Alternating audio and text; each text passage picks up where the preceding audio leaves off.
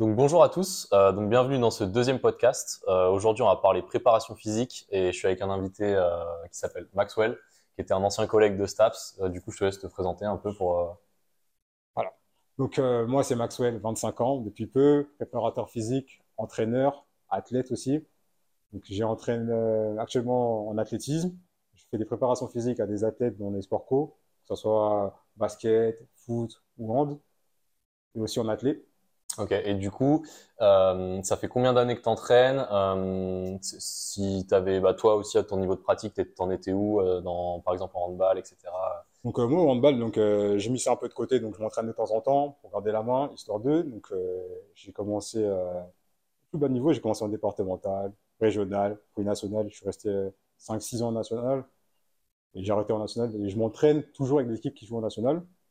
Ça se passe très bien. J'entraîne en athlète depuis euh, deux ans. Et la préparation physique, en... bah, ça fait ouais, deux ans et deux ans où je suis avec des athlètes, que ce soit au hand, au foot et en basket. Ok.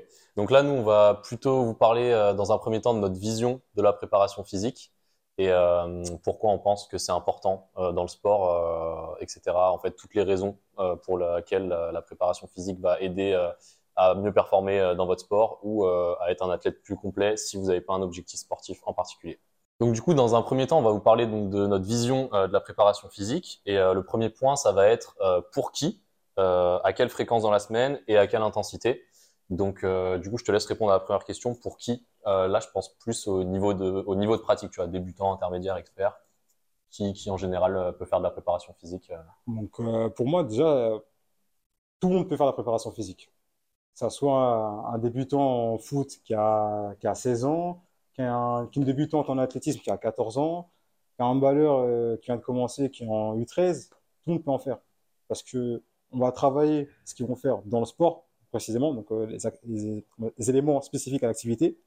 Puis, on va devoir développer leur capacité physique pour pouvoir performer dans leur activité. Donc, que ça soit le cœur, le cardio, que ça soit la, comment ça, la, la fréquence des appuis, par exemple au, au hand, les changements de direction.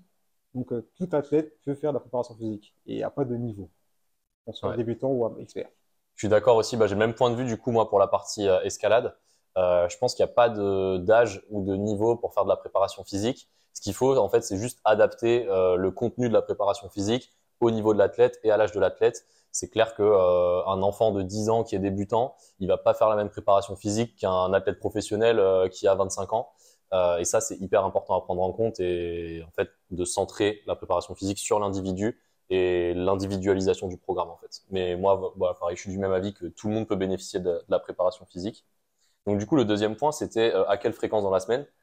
Et là, je pense que Ouais. du coup, ça dépend aussi du, du Voilà. niveau de. Donc pour moi, ça dépend du niveau de l'athlète, ça dépend de- des spécificités du sport, ça dépend de ce qu'il prépare aussi. Parce qu'un un sportif qui fait du 100 mètres pour les Jeux Olympiques n'aura pas le même entraînement qu'un sportif qui fait, euh, qui fait du 100 mètres aussi au niveau euh, départemental ou régional.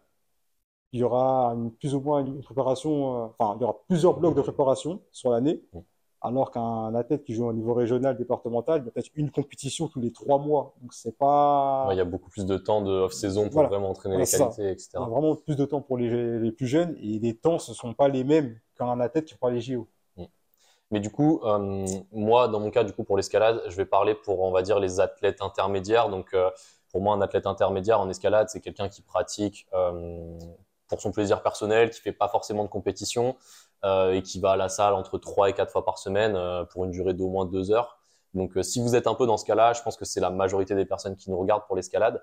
Euh, je dirais que la préparation physique, ça doit pas prendre plus que 25% de votre temps d'entraînement dans la semaine. Euh, donc, si vous faites 4 séances de 2 heures, euh, il faut pas que la préparation physique vous prenne plus de deux heures par semaine en cumulé sur la semaine. Euh, c'est un peu un ordre de grandeur pour que vous ayez une idée. Et euh, de ce qui se dit dans la littérature et de ce que j'ai pu voir sur le terrain aussi, pour les athlètes en escalade en tout cas, euh, des fois ça peut monter jusqu'à 50% de prépa physique, 50% de d'escalade, euh, donc vraiment de pratique sur le mur. Je sais pas si c'est pareil pour les sports comme le, le handball ou l'athlétisme en termes de Oui. ratio prépa physique à la salle de sport et euh, pratique du sport en lui-même. Donc au handball, ça dépend vraiment des, des clubs. Il y a des clubs qui font vraiment un gros focus en prépa physique 50%, 50% terrain. Vraiment, donc, il y a une partie, vraiment, au début de semaine, on va, on va faire de la force, membre supérieur, membre inférieur. Donc lundi, mardi. Puis après, le reste du temps, on va faire bah, du handball, mais après, on va faire des petits exercices euh, spécifiques. Par exemple, euh, travailler les avant-bras, travailler euh, la mobilité de l'épaule, ce genre de trucs. Important. Ok, et du coup, bah, là, du coup, on a un peu répondu à mon dernier point, c'était à quelle intensité et sur quelle intensité on va se focaliser? Donc là, tu disais par exemple que tu focalisais la force en début de semaine. Euh, qu'est-ce que tu aurais tendance à, enfin, qu'est-ce que tu observes en termes de tendance générale à ce que tu fais travailler aux athlètes dans la semaine? Est-ce que par exemple c'est 80% de force et 20% d'autres qualités? Est-ce que tu as un peu des, des ratios comme ça par, par, rapport au niveau de pratique, on va dire? Par exemple, on va dire un sportif, un balleur pro. Lundi, il va faire sa, sa séance de squat classique il fait sa séance, il va être à 85, 90 RM. Ok, ouais, donc vraiment en séance plus force max. Moins force max. Ouais, sur des petites fourchettes de répétition. Voilà, force max. On va dire, on va faire ça juste avant la saison, vraiment juste avant la saison, pas en période de, de saison. De compète, ouais. Il va faire ça tranquillement. Puis euh, le mardi, bah, le deuxième jour, haut du corps. Mm. Donc, soit il fait des tractions, en général, c'est développé couché qu'ils font pendant voilà, 85-90% d'ARM. Ok, ouais, toujours en mode force aussi. Ouais. Toujours en mode force, 4 reps. Voilà. On va en salle, tranquillement. Les séances du lundi, mardi, c'est en général les séances où on fait plus de physique. Donc, euh, on va faire beaucoup de courses, de cardio, exercices d'appui. En fait, plus la semaine va avancer, plus euh, on aura moins de, de charge, d'intensité et de ouais. charge avant les matchs. Ok. Et bien, parce que du coup, les matchs sont le week-end. C'est ça. Ouais. Ok, ouais, logique. Et ouais, je dirais que pour l'escalade, c'est un peu la même chose. Euh, je dirais qu'il faut vraiment se focaliser sur la force parce que toutes les autres qualités découlent de la force. C'est-à-dire que plus vous allez être fort, euh, mécaniquement, plus vous allez être puissant, en fait, même si vous travaillez pas spécifiquement votre puissance. Je parle par exemple pour le cas des tractions. Euh, comme il y a ce qu'on appelle le profil force-vitesse, euh, plus vous êtes fort, plus vous allez être rapide à des intensités moins élevées. Et donc, en fait, jusqu'à un certain palier de force, c'est pas forcément nécessaire de se focaliser sur le développement de la puissance. Euh, et donc, en fait, pour les athlètes intermédiaires ou débutants, il va y avoir beaucoup plus de retour sur investissement à se focaliser sur la force. Mais bien sûr, il va falloir cycler son entraînement. Et ça, on va y revenir un peu plus tard dans le podcast. Mais voilà, on, va dire que 80% des gains, ça peut être amené par juste un entraînement en force. Et aussi bah, tout ce qui est la partie prévention des blessures, etc. Voilà, et pour revenir sur un point par rapport à la force, dans, dans un sport comme le handball, main gauche, main droite, souvent, le sportif va utiliser que sa main dominante, et sa main dominante sera beaucoup plus musclée que, l'autre main. Donc, euh, ce qu'il faut faire, il faut travailler bien évidemment la force, mais sur les deux membres. Donc, on va, on va faire des exercices en bilatéral. Par exemple, euh, on, va, on, va, mettre le landmine. On va faire un exercice, le landmine press. On va pousser avec euh, notre bras, main gauche, main droite, le même poids, pour euh, avoir l'équilibre, de force des deux côtés, pour qu'on soit plus complet et plus fort. Moi, ce que, ce que je conseille aux personnes euh, qui ont un déséquilibre aussi, parce que ça arrive aussi souvent en escalade, d'avoir un bras fort et un bras, un bras faible, euh, ou même une jambe forte et une jambe faible, c'est de toujours commencer par le bras fort. Ouais. Euh, quand on fait des exemples en unilatéral, donc par exemple, je sais pas, on va faire du tirage à un bras à la poulie, euh, je vais toujours dire, bah ok, tu vas commencer par ton bras faible. Donc imagine, le, mon bras faible, c'est le bras droit, j'arrive à faire 10 répétitions à 40 kilos et ben je vais pas faire plus que 10 reps à 40 kg avec le bras gauche pour essayer d'équilibrer entre guillemets. Je sais pas si vous avez à peu près les mêmes stratégies ou, ou si tu es d'accord avec ça ou que tu as des trucs à rajouter. Euh, moi, je suis d'accord, je suis d'accord avec ça. Moi, je fonctionne pareil. Donc, euh, toujours faut, commencer avec le bras dominant, puis après le bras plus faible. Ah, tu fais l'inverse du coup. Voilà, je fais l'inverse plutôt. Ah, ok, tu fais l'inverse. Ok. Et du coup, pourquoi pourquoi le bras fort en premier et pas le bras faible en premier? Enfin, parce que moi, la logique, c'est euh, que si je travaille le bras faible en premier, ça va pas me fatiguer nerveusement pour quand je vais faire la deuxième série avec mon bras fort. Euh, enfin, mon bras faible sera pas fatigué parce que j'aurais pas travaillé mon bras fort avant. Ouais. Et du coup, en fait, le gap, il va se combler petit à petit parce que euh, je vais pas faire plus que ce que je suis capable de faire avec mon bras. Si mon bras faible, c'est le bras droit, bah, mon bras gauche va pas faire plus que mon bras droit parce que je sais que j'ai fait 10 reps à droite, à droite. Et du coup, je vais faire 10 reps à gauche pour essayer d'équilibrer. C'est quoi, du coup, euh, bah, ta logique derrière le fait de travailler le bras fort en, en premier Le bras fort en premier, c'est qu'on connaît à peu près notre force par rapport à notre bras dominant. Donc on sait mmh. à quel. Euh, par exemple, si moi je veux frapper une balle avec mon bras droit, je vais tirer à 120 km/h, je sais qu'avec mon bras gauche, je le ferai pas. Okay, ouais. Donc je me dis, mon bras droit, je vais le forcer. À, il, va travailler, il, sera plus, il sera plus fatigué en premier. Je vais prendre mon bras gauche, je vais mettre 40 kg à la poulie par exemple. Mmh. Je vais voir une première rep commencer, deuxième rep, troisième rep. Si j'aurais à faire 10-10, vraiment avec euh, la même vitesse sur les deux bras, j'ai gagné mon truc. Ok. Ok, ouais. Bah oui, parce que du coup, il y a cette notion aussi de, bah, comme c'est ton bras lanceur, il faut toujours que tu arrives à renforcer plus ton bras lanceur parce que tu vas forcément être plus performant si tu lances que de la droite. C'est vrai qu'il y a cette dimension à prendre en compte aussi. Donc, euh, on va passer au deuxième point. Donc, le deuxième point, c'est euh, le renforcement musculaire, donc la préparation physique euh, au service du sport. Et on va plutôt parler ici de l'augmentation de la capacité d'entraînement au service de la pratique sportive.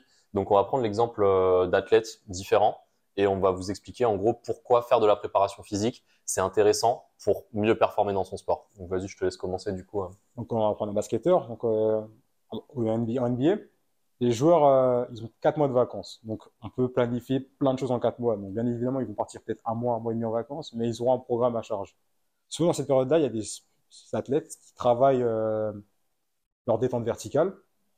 Donc on leur planifie ça intelligemment, peut pas qu'ils arrivent au workout de pré-saison ou en, saison régulière cramé. Donc, on leur met un cycle d'entraînement.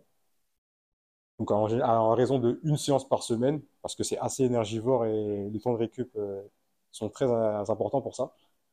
Ils vont faire des demi-squats à des charges lourdes ou des quarts de squat. Parce que ça a été prouvé scientifiquement que un athlète qui fait euh, des sports comme, enfin, un sport comme le basket, qui doit faire euh, bah, des sauts, des, des, verticales, des tentes verticales, doit faire des demi-squats et des quarts de squat. Ça a été prouvé que en faisant un quart de squat, bah, on est en légère flexion. Donc on se rapproche plus du mouvement de sauter. Il y a un meilleur transfert sur la performance en saut. Voilà, euh, c'est ça.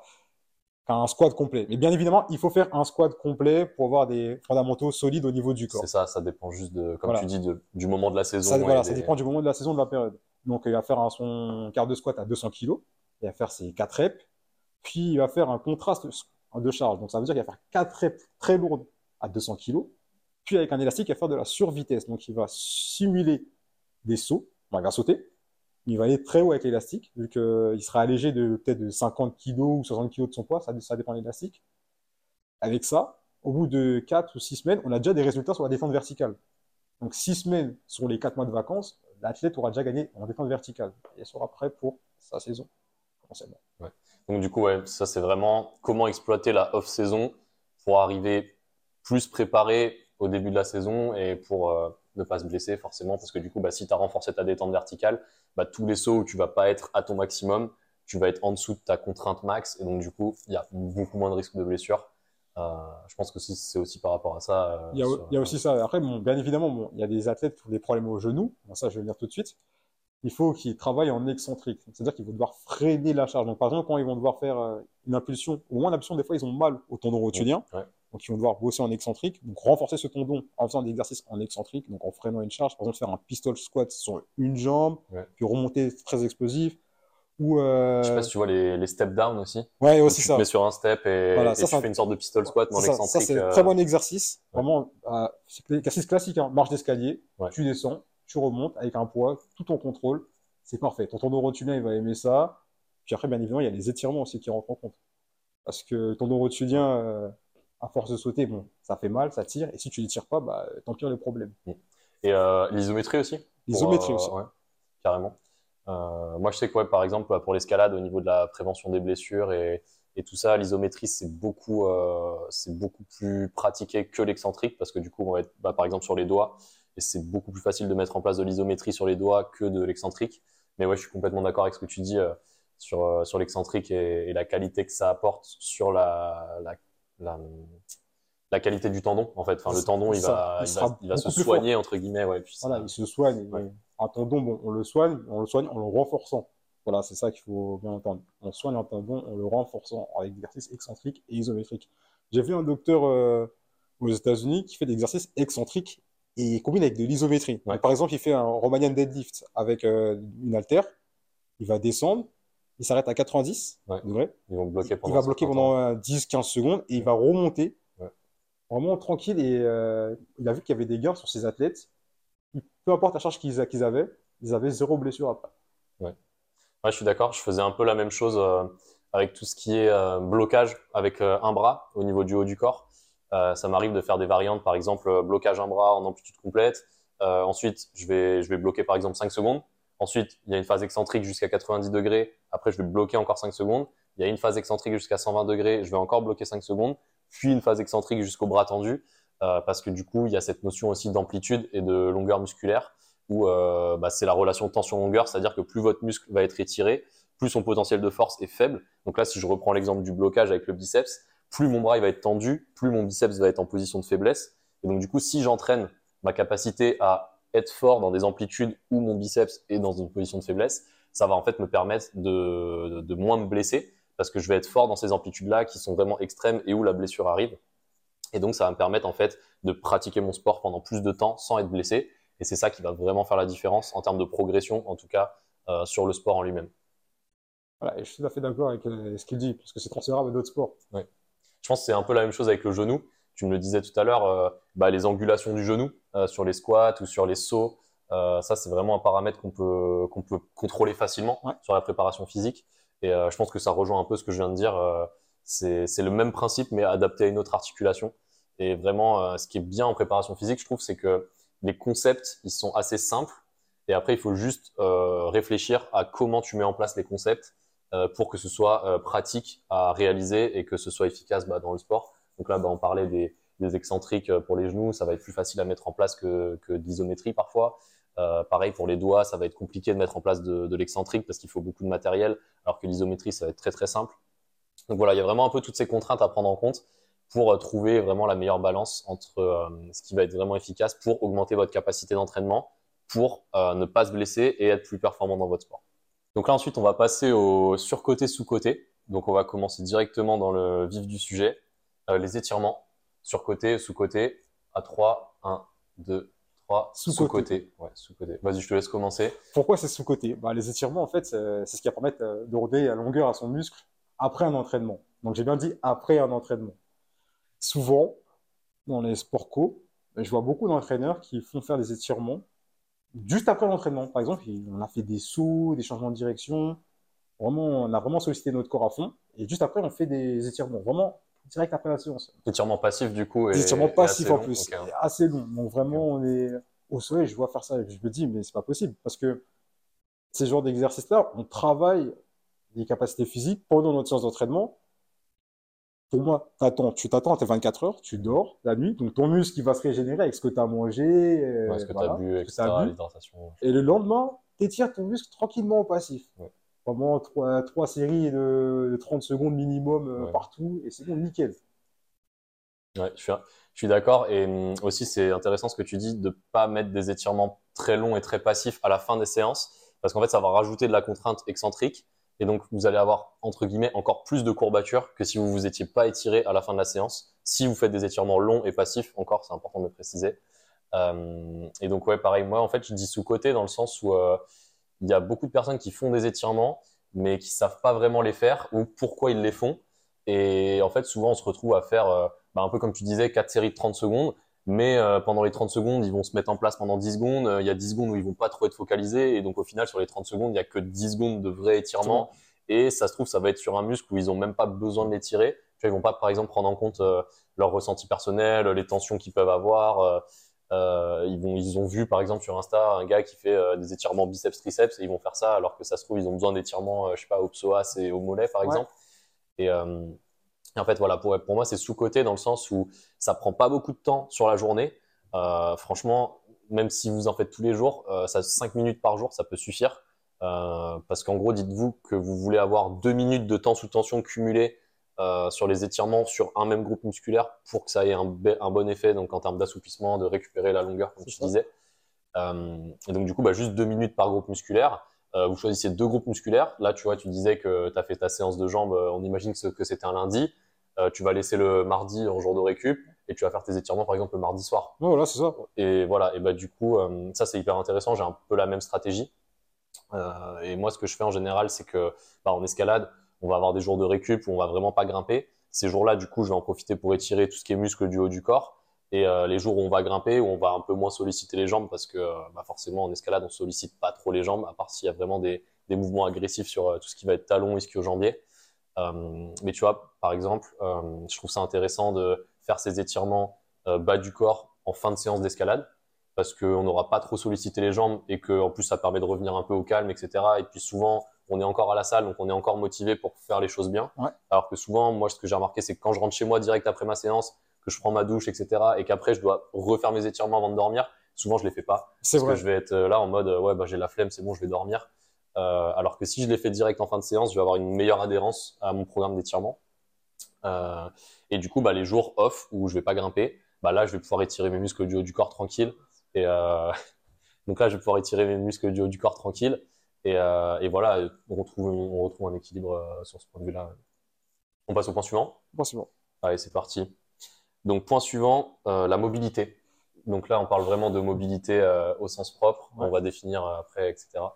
Donc, mobilité, 1, 2, 3, Sous-côté. sous-côté. Ouais, sous-côté. Vas-y, je te laisse commencer. Sous-côté, pourquoi? Parce qu'en fait, la mobilité, c'est un, c'est un point qui est confondu par pas mal de personnes. Ils, ils confondent ça avec la souplesse, ils confondent ça avec euh, les étirements.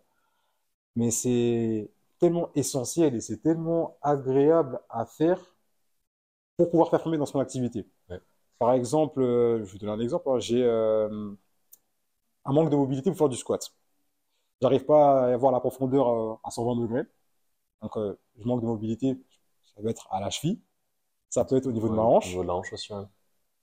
Et euh, vraiment, la mobilité, c'est génial. C'est vraiment le truc. Tu peux, tu dis que tu te sens invincible quand tu maîtrises tout ton corps. Voilà. C'est ça. Moi, ça. Donc, du coup, juste un petit rappel en termes de définition. La mobilité, c'est être fort, euh, donc savoir exprimer de la force dans des amplitudes extrêmes. Donc, c'est un peu comme l'exemple que je prenais tout à l'heure avec le biceps qui va être en position d'étirement. Euh, bah, si j'arrive à être fort dans cette amplitude-là, où mon biceps est le plus étiré, donc il est censé être le plus faible, euh, bah, là, on peut dire que j'ai un biceps très mobile.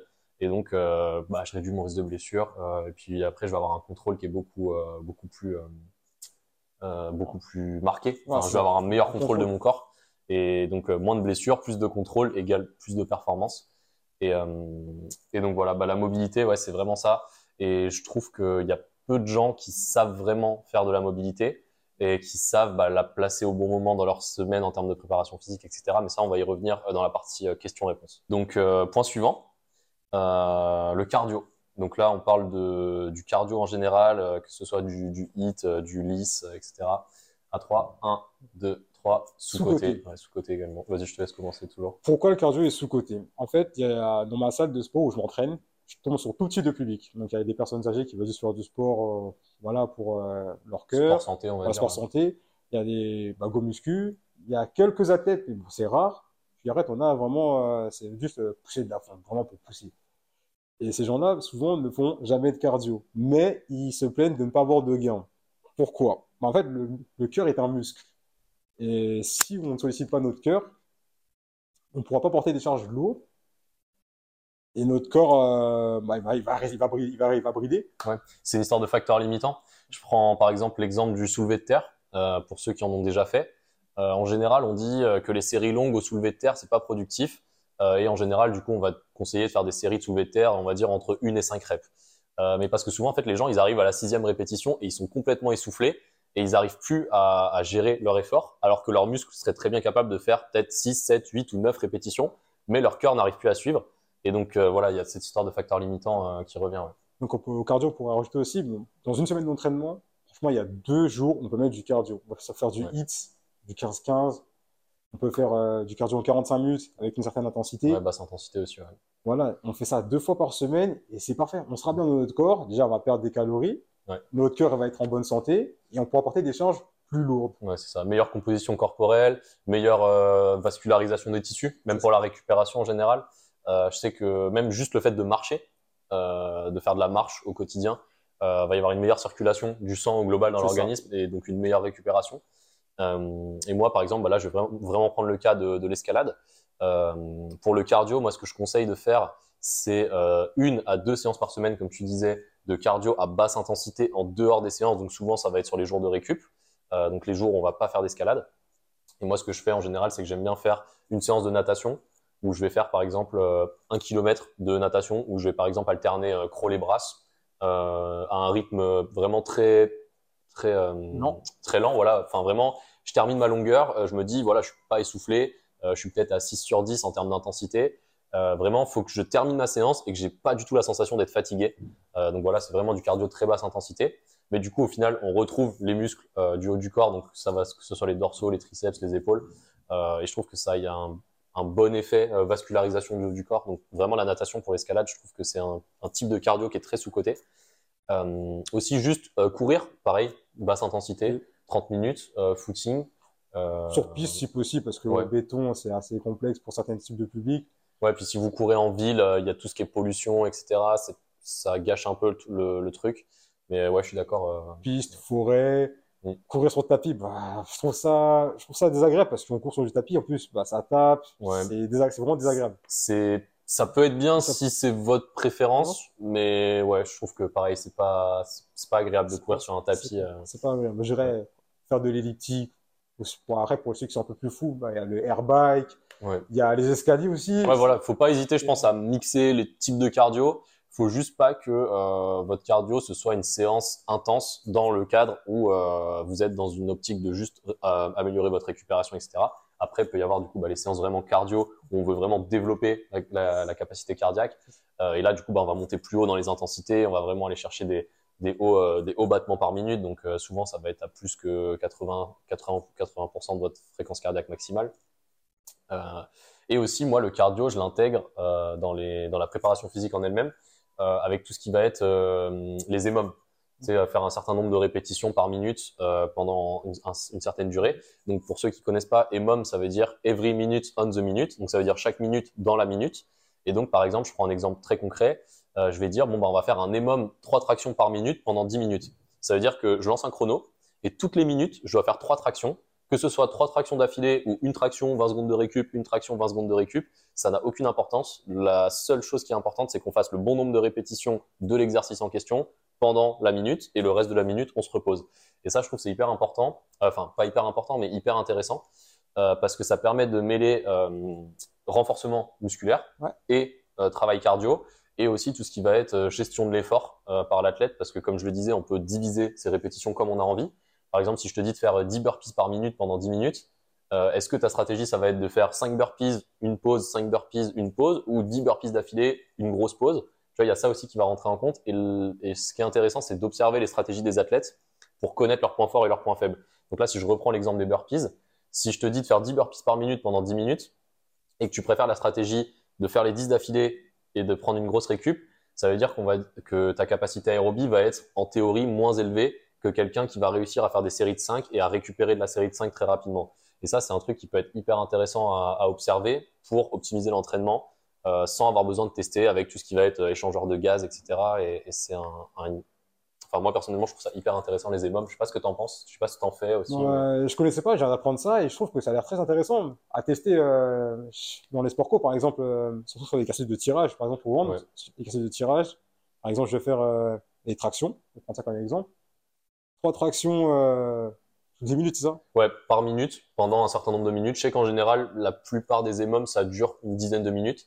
Et si tu en fais plusieurs dans la séance, tu vas prendre par exemple 5 minutes de récup entre les EMOM. Donc tu vas avoir 10 minutes de traction, 5 minutes de récup, euh, je dis un truc au pif, 10 minutes de pompe, euh, 5 minutes de récup et 10 minutes de squat. Et du coup, bah, en 45 minutes, tu as fini ta séance et tu as calé tes trois blocs, euh, un bloc de tirage, un bloc de poussée, un bloc de poussée pour les jambes. Euh, et en fait, tu agences ta séance comme tu veux et tu même pas obligé de faire une séance où tu fais que des EMOM. Tu peux faire juste, par exemple, un EMOM qui va te servir de gros échauffement, on va dire, où tu vas, par exemple, faire trois tractions, trois pompes et trois burpees par minute. Donc là, tu as tout l'échauffement de tout le corps euh, et du cardio aussi.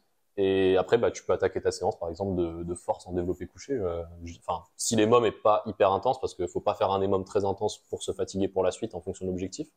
Mais, euh, mais je trouve qu'il y a une très bonne adhérence au programme. Je sais que les athlètes à qui je fais faire ça, ils aiment bien le format et ils se lassent moins vite que quand je vais leur dire, par exemple, bah là, tu fais quatre séries de 8 tractions avec deux minutes de récup.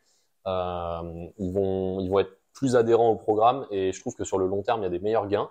Après, par contre, je trouve le seul point négatif euh, des EMOM, c'est que euh, en termes de gain de force maximale, ça va être moins optimal que de faire de l'entraînement classique en force, comme on disait tout à l'heure, par exemple pour les squats, euh, entre 4, 3 et 5 reps sur des 90% de RM, etc.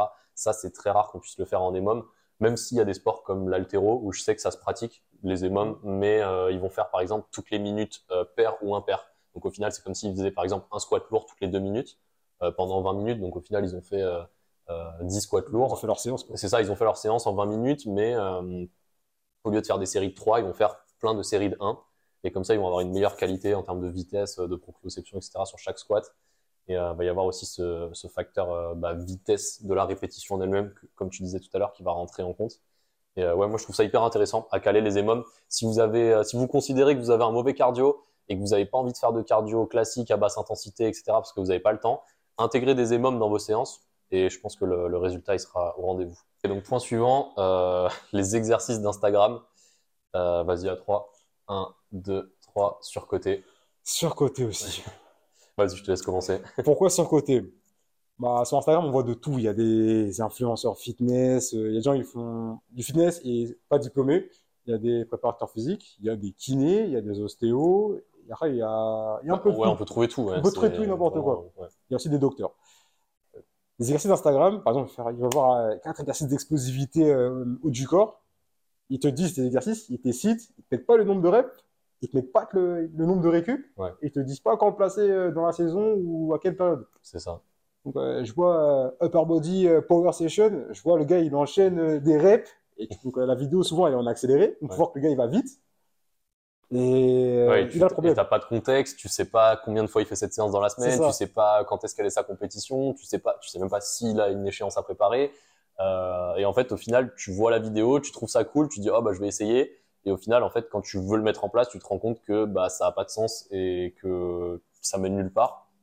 Et je pense aussi à à tout ce qui va être euh, bah, les gens qui montrent leur performance sur les réseaux sociaux, euh, que sur n'importe quel exercice, hein, mais on a envie de montrer que, enfin, on montre que ce qu'on a envie de montrer et on va pas montrer euh, les exercices où on est faible. Donc, je sais pas, si, si je prends l'exemple des tractions par exemple, euh, bah, je vais montrer que ma meilleure série de, de ma meilleure séance. Euh, je vais pas montrer les quatre séances qu'il y a eu avant euh, où j'ai gagné en force pour arriver à cette performance-là.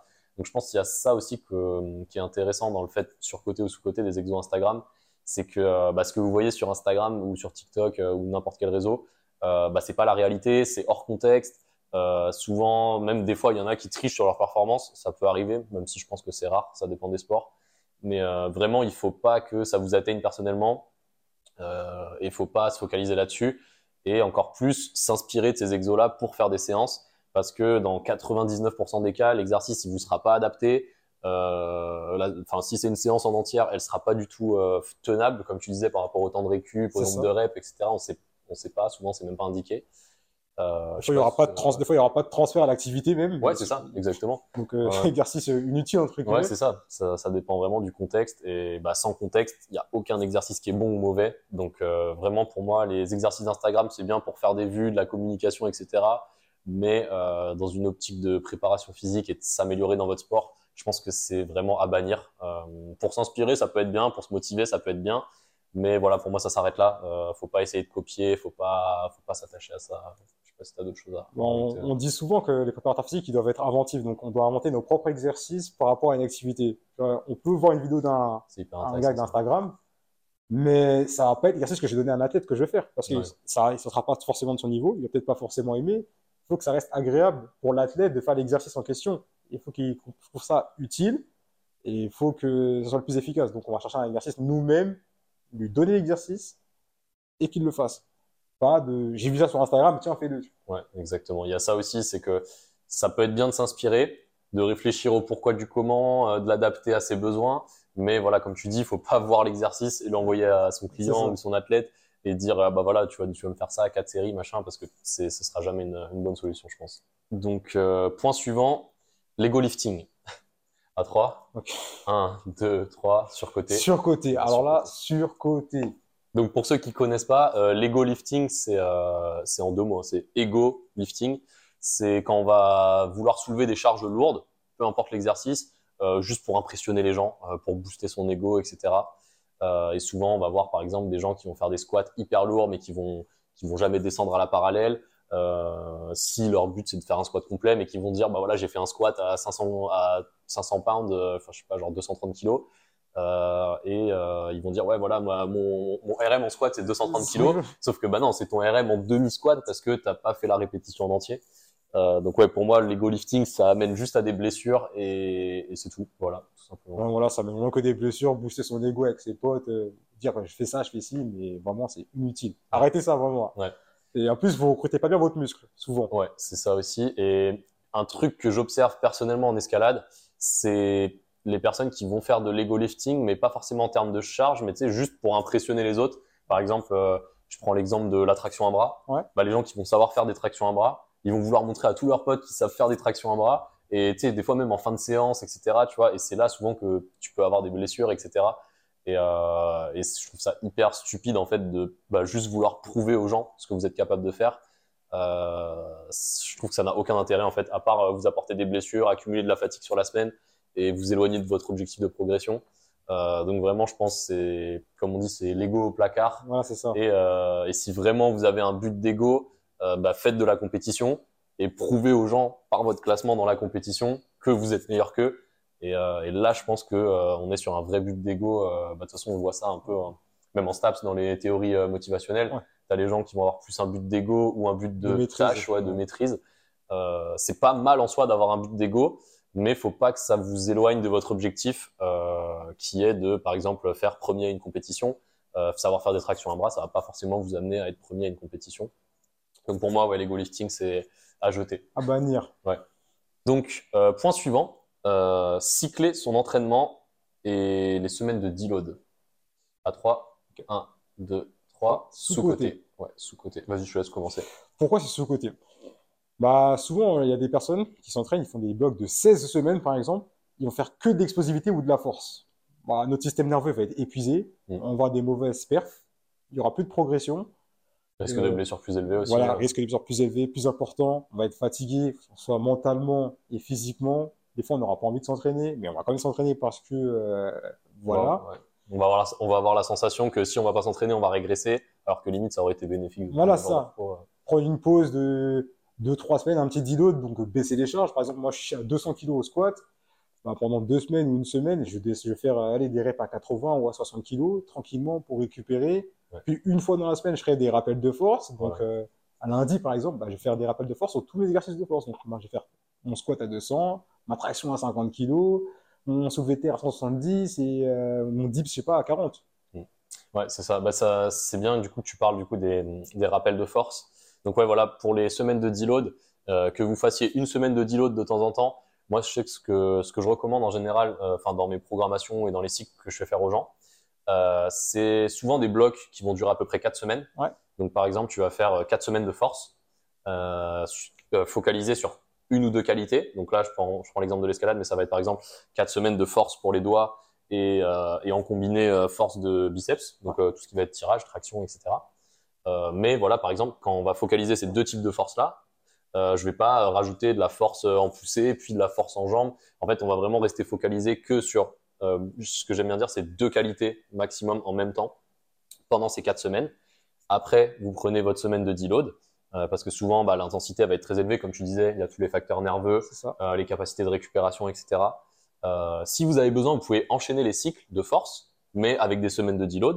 Donc, par exemple, vous faites quatre semaines de force, deux semaines de deload, quatre semaines de force. Si vraiment vous avez un, un objectif de force à atteindre par rapport à, à une performance que vous visez. Euh, mais voilà, c'est hyper important de faire ces semaines de deload et pendant ces semaines de deload, de caler euh, des rappels de force pour euh, garder une stimulation nerveuse importante. Mais par exemple, moi dans mon cas, je sais que le rappel de force, quand je le mets en pratique, c'est une seule série sur un, enfin sur un, ou plusieurs exercices. Ouais. Voilà, c'est ça. Donc je vais faire par exemple une seule série euh, de une répétition sur une traction. Donc en fait, je vais faire une montée en gamme. Donc euh, je vais m'échauffer, euh, quelques tractions au poids de corps, une traction à 10 kg, une traction à 20 kg, une traction à 30, etc. jusqu'à une traction proche de ma répétition maximale et je m'arrête là. En fait, je fais qu'une seule série vraiment très intense et après je passe à un autre exercice. Donc par exemple, je vais faire des suspensions. Je vais monter en gamme sur 5 secondes par exemple. Je vais faire 5 secondes de suspension à 10, 20, 30, 40 kg, etc. jusqu'à monter à proche de mon maximum. Et voilà, donc pour l'intensité des rappels de force, entre 90% et 100% de l'ARM, euh, selon votre état de forme, ça peut être un- une bonne intensité à viser, je trouve. Voilà, et pour le rappel de force, je dirais c'est un système de sauvegarde. Si vous voulez pas perdre vos gains, par exemple, vous êtes en off-saison, donc ça veut dire vacances, détente, une fois dans la semaine, début de semaine, quand vous êtes frais, vous n'avez pas fait des trucs euh, nerveux il y a 2-3 jours, vous allez à la salle, vous faites monter en gamme, vous faites votre série euh, squat, développé couché, autre, puis après vous êtes tranquille. Ouais, c'est ça. Vous êtes tranquille, vous n'avez pas perdu vos gains.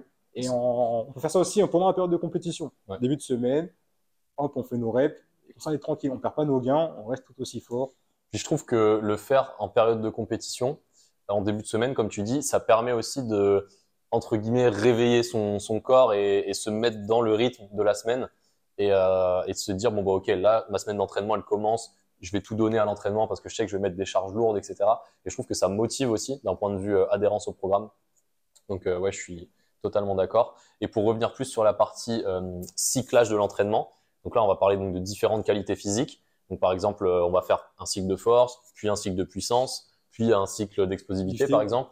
Et euh, comment est-ce que toi un peu t'agences les cycles en général? Et euh, si tu as des, des, des conseils par rapport à ça, tu vois. Bon, par exemple, moi, je peux partir sur une base de 4 semaines, je peux faire 4 semaines, je peux faire 6 semaines, selon l'échéance de la compétition, Ouais, selon le sport en question. Par exemple, en athlète, il y a pas de compétition, il y a deux périodes, la saison estivale et saison, la saison hivernale. Mm. On va dire, si je prépare euh, un 100 mètres pour, euh, pendant 3 mois, je peux faire des cycles de force, des cycles de vi- vitesse et des cycles de puissance. Je peux faire des 6 semaines, 6 semaines, 6 semaines. Ouais, On ça dépend de, vraiment de ouais, la période de off-saison, tu vois. ça. Donc, euh, c'est bien. Donc, six semaines, c'est très bien. Donc, euh, on peut partir, par exemple, euh, je peux commencer à. Si j'avais fait de soulevé de terre, par exemple, je peux commencer à. Allez, on commence à 50 kilos. Je peux finir mon cycle de six semaines avec euh, 110, 140 euh, assez facilement. Donc, ça monte assez vite. Après, bon, le soulevé de terre, c'est une exercice technique. Voilà, ouais. Des fois, on peut stagner assez vite. Donc, après, pour stagner, bon, on casse le truc. On, on augmente déjà, on augmente la taille de la barre. Donc, ça se transforme en bloc pull. La barre au niveau des genoux, on tire. Ouais. Et après, après, on revient au soulevé de terre classique. Comme tu disais aussi, ouais, pour les squats, euh, bah, passer sur des plus faibles amplitudes, donc par exemple du demi ou du quart de squat, ça va avoir un meilleur transfert sur la performance en saut en elle-même.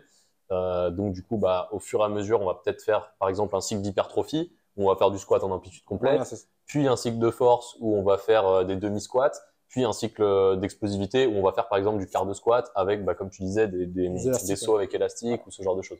Ouais. Donc, euh, ce que je dirais en général, c'est que plus vous avancez proche de votre échéance de compétition, plus vos exercices doivent être spécifiques à l'activité. Et souvent, bah, dans le sport, ce qui est, ce qui est spécifique, c'est vraiment la vitesse et l'explosivité. Donc en fait, si vous êtes encore sur des répétitions assez lentes et assez lourdes, proches de votre échéance euh, de compétition, euh, si c'est pas un rappel de force, je pense qu'on rate un peu l'objectif de la préparation physique.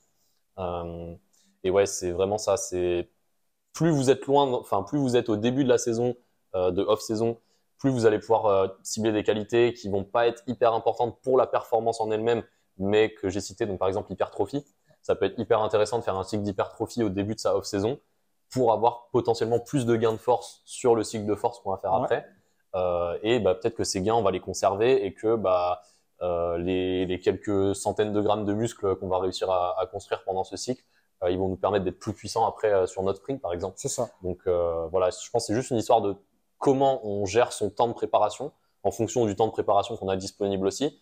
Euh, c'est clair que si vous avez que 12 semaines de préparation, vous n'allez pas faire 6 semaines d'hypertrophie, ce serait complètement euh, inapproprié selon moi. Oui. Euh, et puis surtout qu'en 6 semaines d'hypertrophie, on va pas vraiment gagner beaucoup de masse musculaire non plus. Euh, quoique, si c'est quelqu'un de débutant ou quoi, débutant, peut- ouais, ouais, débutant, oui, ou si tu as une très bonne pharmacie. Ouais, il y a aussi ça qui peut rentrer en compte. Ça pourrait être le sujet d'un prochain podcast aussi, tout ce qui est dopage, etc. Moi, je sais que personnellement, ça me passionne, euh, tout ce qui est dopage, parce que bah, moi, quand j'ai commencé le sport en général, euh, bah, j'ai commencé un peu par la muscu, euh, dans le garage, sais, en mode j'avais un banc de développé couché. Ouais. euh, euh, en fait, je faisais un peu du powerlifting, mais sans le savoir, tu vois, je faisais développé couché, soulevé de terre, squat, un peu à l'arrache. Et, et du coup, je regardais beaucoup de vidéos sur YouTube, tu sais, un peu tous les influenceurs fitness et tout. Et tu étais un peu dans cette période où bah, tu commences le sport, tu as l'impression que personne n'est dopé, c'est le monde des bisounours, etc. Et puis plus tu progresses personnellement, plus tu te rends compte que c'est dur de progresser et tu te rends compte en fait, tu dis ouais mais non mais lui ou lui il est dopé, c'est pas possible, etc. Et après moi j'ai eu le sentiment inverse quand j'ai commencé l'escalade, c'est que même si tu sais que le dopage ça existe, ben tu veux pas te dire que telle personne ou telle personne elle est dopée. Je sais pas Ouais. si ça te le fait aussi pour des athlètes, euh, j'en sais rien en basket ou quoi. Oui, ça me le fait Mais pour... comme c'est pas visuel, comme euh, je sais pas, euh, en muscu ça se voit quand quelqu'un est dopé, je sais pas, il va avoir des épaules énormes, des trapèzes énormes, etc. Mais dans un sport où ce qui est visé c'est pas la masse musculaire mais vraiment la performance sportive, euh, bah, il y a des substances dopantes qui se voient pas sur le corps euh, comme ça en fait. Et du coup tu n'arrives pas à te dire est-ce que cette personne-là elle est dopée, elle est pas dopée? Et en fait ça ça me passionne vraiment. Je pense que ça pourrait être le sujet d'un prochain podcast. Ouais, c'est vraiment très euh, très intéressant ouais. le dopage. Ça pourrait être, enfin, moi, ce que j'aimerais trop, c'est vraiment pouvoir interviewer un athlète de haut niveau, bah, du coup, qui serait anonyme, parce que je pense que ce serait, Ouais, parce que ce serait, ouais, voilà, ce serait, je pense, un, enfin, une terne pour son image, on va dire. Ah bah, à part s'il l'a assumé euh, ou quoi. Mais ouais, vraiment, je pense, interviewer un athlète de haut niveau ou une athlète de haut niveau euh, sur, bah, du coup, le dopage dans le sport de haut niveau en général, je pense que ça serait hyper intéressant. Mais bon, je pense que c'est le genre de truc, c'est c'est comme les études scientifiques, euh, j'en sais rien sur des, tout ce qui va être les, des maladies très précises et tout. C'est super dur de trouver des, des, des correspondances. Enfin, tu sais, genre, je vais pas mettre un truc sur Insta, euh, recherche athlète dopé pour interview, s'il vous plaît. Ouais, ça, ça, ça, va être très compliqué. Ouais, ça va être compliqué, encore plus en escalade où bah, il y a beaucoup d'ego qui est impliqué, etc. Euh, enfin voilà. Mais bref, pour moi, je trouve ça passionnant. Donc bah, je pense qu'on a un peu tout dit au niveau du cyclage de l'entraînement. Ouais. Euh, ensuite, on passe au point suivant, euh, l'échauffement. Échauffement sur côté, sous côté, 1, 2, 3, sous côté. Ouais, sous côté. Euh, Vas-y, je te laisse commencer. Pourquoi l'échauffement est sous côté? Bah, Souvent, quand on commence une activité, quand on est jeune, on peut se permettre de d'arriver au gymnase et faire directement nos, nos séries au panier, au panier, au basket ou nos tirs au foot. Il n'y a pas de problème. Quand on a 7, 8, 10, 11, 12 ans. Ouais. À partir d'un certain âge, on peut plus se permettre de rentrer sur le terrain, aller direct euh, à fond, je mets une accélération, euh, Ouais. quoi, t'arrives, claquage, euh, claquage euh, aux ischios. Ouais, direct, ouais. Donc l'échauffement c'est primordial. Et souvent l'échauffement est mal fait parce que il y en a beaucoup qui font l'échauffement, ils font du cardio, ils vont sur le vélo. Ça, je parle des gens qui vont à la salle, ils vont sur le vélo, ils font 8 minutes de vélo. Après ils envoient directement sur euh, les grosses machines ou les, Ouais. les squats. Donc, Ils vont faire du vélo pour s'échauffer pour leur développer couché, par exemple. Ouais, voilà, c'est ça. Moi, je trouve qu'il n'y a pas de sens. Ok, ça fait, Ouais. ça fait monter ta température du corps, mais c'est pas utile. Oui, Donc vraiment, faut s'échauffer en utilisant toutes les parties du corps qu'on va utiliser durant notre séance d'entraînement. Ouais. Donc euh, moi, je dirais, je pars de la mobilité globale sur l'ensemble de mon corps, en enchaînant les exercices, bien évidemment, pour le chauffer aussi. Puis après, je peux attaquer euh, tranquillement les petites séries légères sur les exercices que je vais faire. Puis après, je compte les charges et ma séance commence. Bah, on va y revenir après plus, plus en détail sur vraiment tous les points clés de, l'échauffement, etc. Mais ouais, pour faire court du coup pour le sur-côté, sous-côté, moi je pense vraiment que c'est sous-côté dans le sens où bah, l'échauffement il est souvent bâclé quand, enfin, déjà les personnes ne s'échauffent pas en général euh, ou ne savent pas s'échauffer. Les personnes qui font l'effort de faire un échauffement, souvent elles ne savent pas s'échauffer et ça va être bâclé ou l'objectif de l'échauffement il va être raté. Euh, donc en fait, je trouve que vraiment savoir s'échauffer, c'est euh, une qualité. euh, limite plus importante que je sais pas être fort à tel ou tel exercice tu vois enfin si tu sais t'échauffer pour faire un sprint je pense que limite tu peux être plus performant en sprint qu'un gars qui s'entraîne spécifiquement pour faire du sprint mais qui sait pas s'échauffer le jour J et qui va se faire un claquage Euh, du coup je pense vraiment que l'échauffement en plus il y a toutes les tous les effets euh, de potentiation etc où tu vas avoir un gain de force après ton échauffement euh, par, par rapport à tout ce qui est facteur nerveux etc Euh, donc ça pareil c'est des trucs euh, pour optimiser vraiment la, la préparation physique. Mais vraiment, je trouve que l'échauffement, ça conditionne ta séance, que ce soit ta séance de sport ou ta séance de préparation physique. Et, et que s'il est bâclé ou s'il est mal fait, ça peut complètement bah, ruiner ta séance.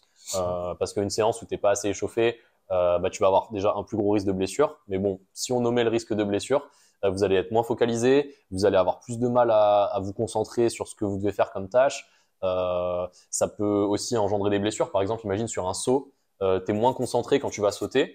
À la réception, euh, ton cerveau il va être ailleurs et hop, tu te fous une cheville. Ça peut être ce genre de, de blessures-là, euh, qui du coup sont pas forcément liées à une charge d'entraînement trop élevée, mais qui sont juste liées à une charge cognitive qui était pas, que vous étiez pas prêt cognitivement quoi, à faire ce- cette activité-là. Euh, donc vraiment, ouais, pour moi, l'échauffement c'est un gros gros sous-côté. Et on va y revenir en détail juste après euh, pour vous expliquer vraiment tous les points clés de, de l'échauffement. Euh, dernier point du sous-côté sur côté, la whey, donc la protéine whey. Vas-y, à 3. Ok. 1, 2, Trois, 3. Moi, je dirais sous-côté. sur et sous-côté. Attention. Moi, si, si je devais choisir, je dirais vraiment sur côté. Mais après, on va expliquer pourquoi, Ouais. etc. Bah, vas-y, je te, je te laisse commencer. Sur et sous-côté. Donc, par exemple, il y a des sportifs enfin des footballeurs, beaucoup de footballeurs. Avant les matchs, ils mangent pas. Parce que souvent, les matchs sont tard et la fenêtre pour, entre la digestion et le match, ça colle pas Ouais, trop. Ils ont pas envie d'être ballonnés. Voilà, ils ont envie d'être ils ont envie d'être ouais. euh, vraiment légers. Donc, ça fait qu'ils prennent un shaker de whey avant leur match. Puis après leur match, ils mangent. Ils mangent tranquillement. Donc, je dirais, dans ce cas-là, c'est bien. Mais eux, ils ont pas la même whey que la whey que tu trouves au grand public. C'est pas de la, c'est pas de la whey décathlon, quoi. Voilà, c'est pas de la whey Decathlon, c'est pas de la whey avec euh, une liste d'additifs euh, Ouais. À 30 ingrédients. Vraiment, il y a peut-être deux ingrédients. Ouais. Puis ça se c'est pas la même qualité de voilà. filtrage, c'est pas les mêmes Voilà. matières premières, etc. C'est vraiment, ouais. Je sais que dans les clubs, euh, ils commandent leur whey.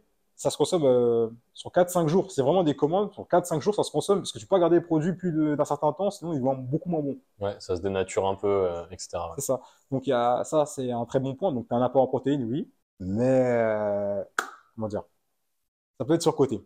Moi, Moi, moi justement, j'ai dit surcoté parce que souvent, euh, les pratiquants de sport en général, là, je veux vraiment pas parler des athlètes de haut niveau parce que je pense que c'est trop spécifique et c'est vraiment au cas par cas. Mais je dirais les, les personnes qui font du sport en général euh, et un peu plus bah, les sports où tu as une dimension sport de force. Tu vois, par exemple, bah, pour l'escalade, il faut savoir tracter fort sur des frises, on va dire.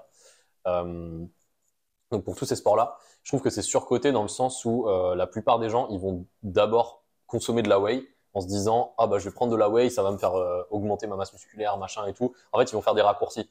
Euh, C'est-à-dire qu'au lieu de d'abord soigner leur alimentation et de voir s'ils ont besoin de prendre de la whey, ils vont directement prendre de la whey sans rien changer à leur alimentation en se disant bon bah ça va être magique, je vais prendre de la whey et ça va augmenter mes performances. Alors que bah, moi je trouve le bon raisonnement à avoir, c'est d'abord regarder sa nutrition. C'est ça. Et puis seulement s'il y a des carences ou si vraiment il y a un aspect pratique, etc. Là, on se tourne vers les compléments alimentaires. Et du coup, bah, j'en parlais euh, sur, dans le podcast numéro 1 euh, avec Fanny. Moi, personnellement, euh, j'aime bien consommer de la whey pour le côté vraiment pratique.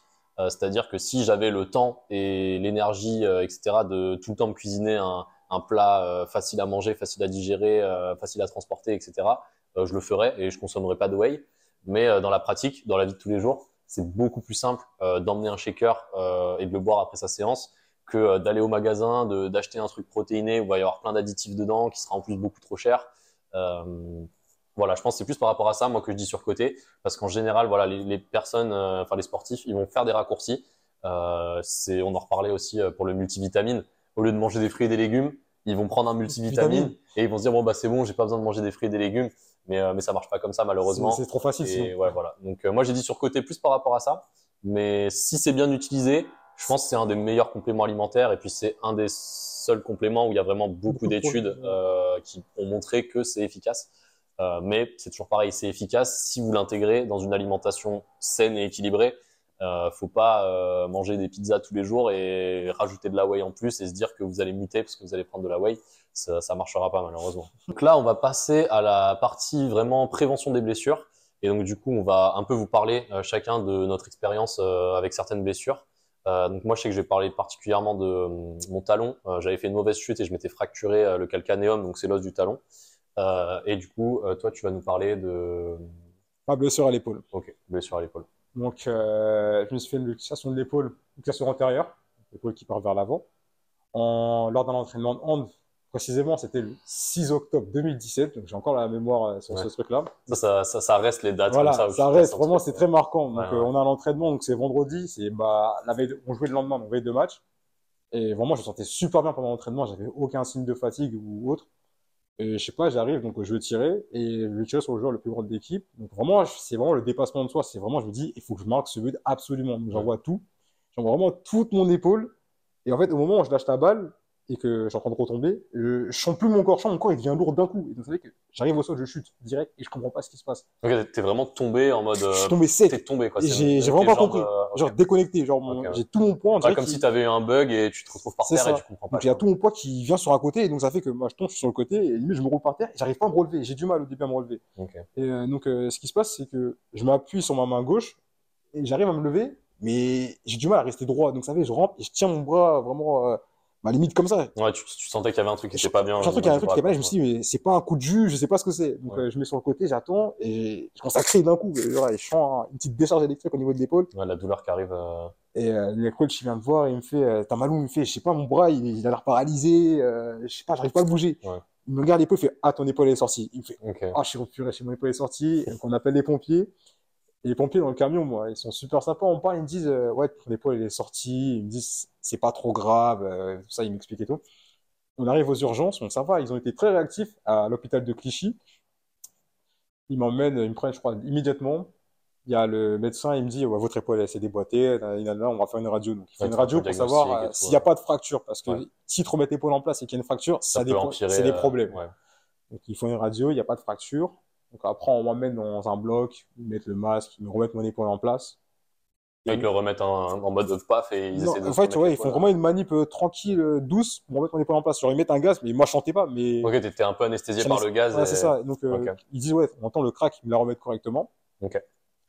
Et à ce moment-là, il me fait, bah, il, le médecin me dit, tu joueras pas avant six mois. Tu vois, je me dis ça dans ma tête, c'est six mois, on est en octobre, ça dure six mois, bah, c'est la okay. fin de saison pour moi. Alors, ouais, normalement, une luxation comme ça, que s'ils arrivent à te la remettre en place et qu'il n'y a pas de fracture, normalement c'est assez bénin, non? Enfin, Pour moi, c'est- serait bénin, à part s'il y a de l'instabili- de l'instabilité. Ouais, c'est ça. Enfin, tu vas forcément, tu vas pas rejouer un match la semaine d'après. Ouais. Mais ouais, six mois, ça me paraît énorme. Six Euh, mois, je me suis dit, six mois, c'est énorme. En plus, c'est mon- bah, c'est ma main dominante, c'est mon épaule droite. Ouais. Du coup, t'es- Donc, je me suis dit, ouais, six mois, c'est chaud, six mois. Ouais. Euh, donc, euh, voilà, elle passe. Donc, je, vais je voir l'orthopédiste euh, trois semaines après. Donc, je suis dans une écharpe. Il me dit, bah, c'est bon, on commence la rééducation dès maintenant. Bah, au moment où j'enlève mon écharpe, T'as t'as eu combien de délai entre le moment où tu t'es blessé et le moment où l'orthopédiste t'a dit vous commencez la rééducation? Il y a eu trois semaines. Vraiment trois trois semaines semaines. pile. Vraiment trois Ok. semaines pile. Bah, dès que je suis sorti des urgences, j'avais déjà mon écharpe. Ouais.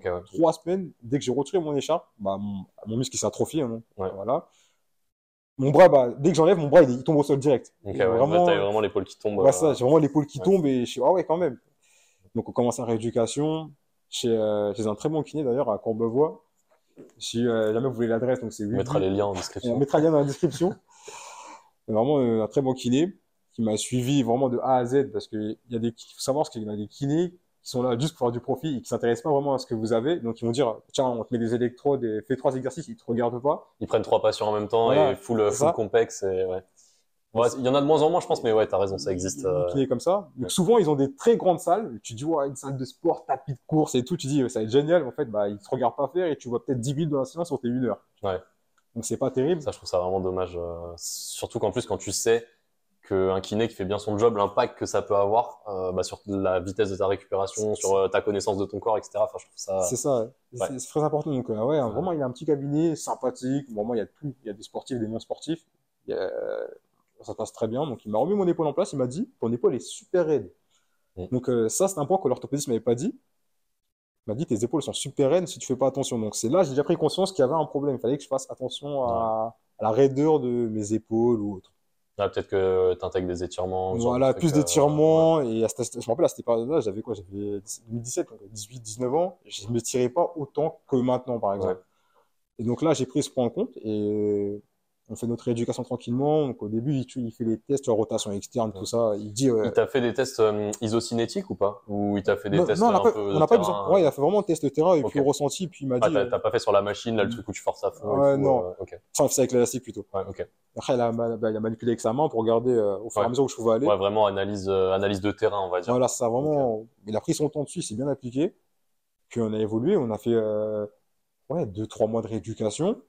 En février, enfin, fin janvier, j'ai pu reprendre les entraînements. J'avais des petites douleurs, mais je peux reprendre les entraînements. Début février, j'ai pu rejouer au niveau euh, auquel j'étais. Donc c'était en niveau national 2 à cette période-là. Donc j'ai pu rejouer un match en février. Donc, il y a eu combien de temps de délai entre le moment où tu t'es blessé et le moment où tu sentais que tu étais quasiment remis euh, à 100% de ta blessure, on va dire euh, Vraiment, où je la période où j'ai senti que j'étais remis à 100% de la blessure, c'était vraiment quand il m'a dit reprends les entraînements tranquillement. Vraiment, janvier, je me sentais bien. Ouais. J'avais des petites gênes un peu. Ok. J'avais pas d'appréhension, mais j'avais juste des petites gênes au niveau du tir. Donc il m'a dit trouve une nouvelle mécanique de tir qui va pas te faire mal à l'épaule ou autre au début. Et ça, j'ai mis quelques semaines, j'ai mis peut-être deux, trois semaines avant de trouver la bonne mécanique, enfin, une nouvelle Ouais, mécanique. donc au final, tu as changé un peu ta technique de, de tir c'est ça. pour euh, moins solliciter ton épaule. Moi, solliciter euh, mon épaule en cas de, comment dire, parce que souvent, a, ils ont peur d'utiliser leur épaule à, Ouais. à, à plein potentiel. Et moi, j'avais pas peur. C'est juste qu'il m'a dit, trouve une, une autre technique. J'ai trouvé Ouais. une autre technique. J'ai mis mes trois semaines pour apprendre une, une nouvelle technique de tir. Il n'y a pas eu d'effet, euh, comment on appelle ça, un effet néfaste sur mes performances par rapport à ça. Parce que souvent, quand tu changes une technique trop tard, Ouais. T'as as tout l'apprentissage à refaire. c'est ça, et- t'as tout l'apprentissage à refaire Ouais. et t'es moins performant qu'avant. Et en Mm. fait, non. Et la technique que j'ai eue, bah, c'est plus utiliser mon avant-bras et mon poignet. Mm. Donc, euh, je fouette la balle au lieu de, par exemple, de faire une grosse armée et envoyer tout mon épaule. Ouais. Donc, vraiment, je fouette la balle, et donc la balle va plus vite. La balle va beaucoup plus vite et je peux même casser mon poignet. Donc, là, je peux même changer la trajectoire de la balle quand j'envoie, euh, quand je tire. Et Ouais, donc au final, ça t'a même fait progresser en technique de passer par cette blessure, euh, alors que peut-être que si tu si, si tu t'étais pas blessé, t'aurais jamais eu cette remise en question technique entre guillemets et peut-être que t'aurais été moins performant euh, là-dessus. euh, c'est ça. Et vraiment, là, ça en fait, il m'a ouvert une grande porte. Il m'a dit, écoute, il m'a débloqué un potentiel. Comme je Ouais. dirais euh, dans Dragon Ball, donc, Kaio, bah, ça a été le, le vieux Kaio qui m'a débloqué un potentiel pour tirer plus fort, plus vite, sans douleur. Mais du coup, c'est ce que j'allais dire, c'est que un point important de, de pour savoir si votre rééducation elle a été efficace ou pas, bah, c'est qu'en théorie, quand vous reprenez le sport après de la rééduque, votre objectif c'est d'être plus fort qu'avant la rééduque. Et là, vous êtes sûr que vous avez réussi votre rééducation en fait. Pour moi, c'est vraiment le. pour moi, c'est ça. Ouais. Pour moi, c'est vraiment s'il y a une amélioration, un gain, un réel gain, c'est là que tu dis que ta régulation elle est parfaite. Si tu n'as pas de douleur euh, Ouais. qui traîne euh, pendant X temps après, c'est que le kiné a bien fait son job. Enfin, le kiné a bien fait son job et que j'ai bien fait mon job aussi à côté. Ouais, c'est ça. Parce que le kiné, il fait sa partie. Il y a Ouais, c'est un aussi- investissement collectif. Voilà, c'est ça. C'est un travail en équipe. Ouais, exactement. Et moi, du coup, bah, je vais parler plus principalement de ma blessure au talon. Je parlerai, je parlerai peut-être aussi de blessure au niveau des doigts. Mais euh, du coup, moi, je m'étais cassé le talon euh, sur une chute. Euh, donc, en fait, j'étais tombé à côté du, du tapis, en fait, et mon pied, il a tapé le sol. Donc, je suis arrivé vraiment, je dirais, à une chute de 4 mètres et quelques. Enfin, le bas de mon pied était à 4 mètres. Donc, euh, 4 mètres de chute et, et bam, ça tape. C'est la vitesse. Euh, ouais, c'est ça. Donc du coup là, euh, sur le moment, j'ai rien senti. Euh, sur le moment, vraiment, j'ai rien senti. Je marchais normalement. Je sentais que c'est un peu le truc que tu disais, hein, les petits éclairs un peu Ouais. électriques, tu vois. Mais, mais vraiment sur le moment, j'ai rien senti. Quand je suis tombé, j'ai eu zéro douleur. Et je me, je me suis quand même dit bon vas-y, je vais m'asseoir cinq minutes parce que je sens que je suis pas bien non plus, mais je me sentais pas mal. Je m'assois cinq minutes et au moment de me relever, j'ai vraiment fait ça, tu vois. J'ai juste mis un peu de poids sur mes pieds et j'ai senti une douleur dans toute ma jambe impossible de juste poser le pied comme ça. Enfin, c'était impossible. Et, euh, là, je dis ah ouais, d'accord, là, je suis vraiment pas bien. Et donc, euh, bah, pareil, urgence, euh, radio pour voir les fractures et tout. Moi, il y a un truc qui était assez marrant, c'est que ils m'ont fait les radios, mais alors je sais pas si c'était des stagiaires ou pas, mais ils avaient pas l'air très expérimentés. Et en fait, ils m'ont fait la radio, mais que dans la vue de la vue du haut, en fait. Ouais. Sauf que du coup, moi, ma fissure, elle était dans ce sens-là. Donc, si tu fais la vue du, la vue du haut, tu vois pas la fissure sur le côté. Ça. Et donc, euh, en fait, donc euh, ils me font la radio. Sur le moment, j'étais un peu dans le gaz, donc je me suis pas rendu compte qu'ils m'avaient pas fait la, la vue de profil. Euh, et donc, bah, je retourne en salle d'attente, etc. J'attends mes résultats. Ils viennent me donner les résultats et ils me disent bon bah c'est bon, vous avez pas de, vous avez pas de fracture. En fait, vous avez rien, c'est juste un hématome. et puis bah dans deux trois semaines, vous aurez plus rien quoi. Classique Donc, urgences. Petit ascenseur émotionnel, tu vois, tu te fais mal, t'as l'impression que tu vas plus marcher pendant six mois. Ils te disent bon bah c'est bon, dans deux trois semaines tu galopes. J'étais hyper content. Et mais je, je voulais quand même vérifier, tu vois, parce que je sais pas, j'ai eu une mauvaise vibe en mode j'ai l'impression qu'ils avaient mal fait leur boulot, tu vois. Et je vérifie les, bah, les radios du coup parce qu'ils me donnent les images. Et en fait, je me rends compte qu'il n'y a pas l'image euh, de profil.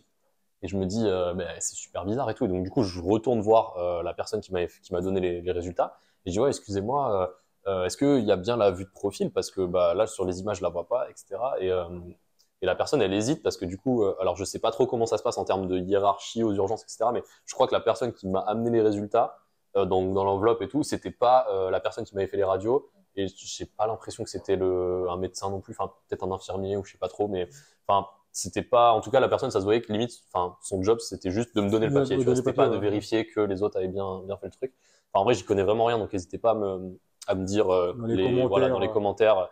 Je veux pas dénigrer euh, les professions ou quoi, mais euh, mais voilà donc je, je, je vais voir cette personne et je lui dis bon bah, voilà en fait moi je pars pas d'ici tant qu'on m'a pas fait la vue de profil euh, parce que bah, ça se trouve j'ai un truc de cassé tu vois enfin je vais pas rentrer chez moi avec euh, la- avec le talon cassé sans le savoir tu vois et donc ils me reprennent parce qu'il y avait pas beaucoup de monde je pense que s'il y avait eu du monde ils m'auraient dit bah non tu rentres chez toi enfin voilà quoi Ouais, doliprane ça. et ça va passer Ouais, ouais, ça, euh, donc voilà, donc j'ai vraiment fait le forceur et ils m'ont refait la radio.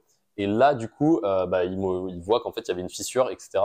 Euh, et donc, euh, bah, là, donc ascenseur émotionnel, j'étais dégoûté euh, parce que en fait, bah, ils te disent bon maintenant c'est bon, dans deux trois semaines c'est bon. Puis après ils disent oh bah là pendant un mois t'as une botte et tu peux pas marcher pendant un mois. Et après peut-être que tu commences la rééduque au bout d'un mois.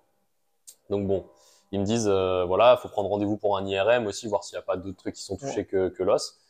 Donc je prends rendez-vous pour l'IRM. Il y avait quasiment deux mois de délai pour prendre rendez-vous pour l'IRM.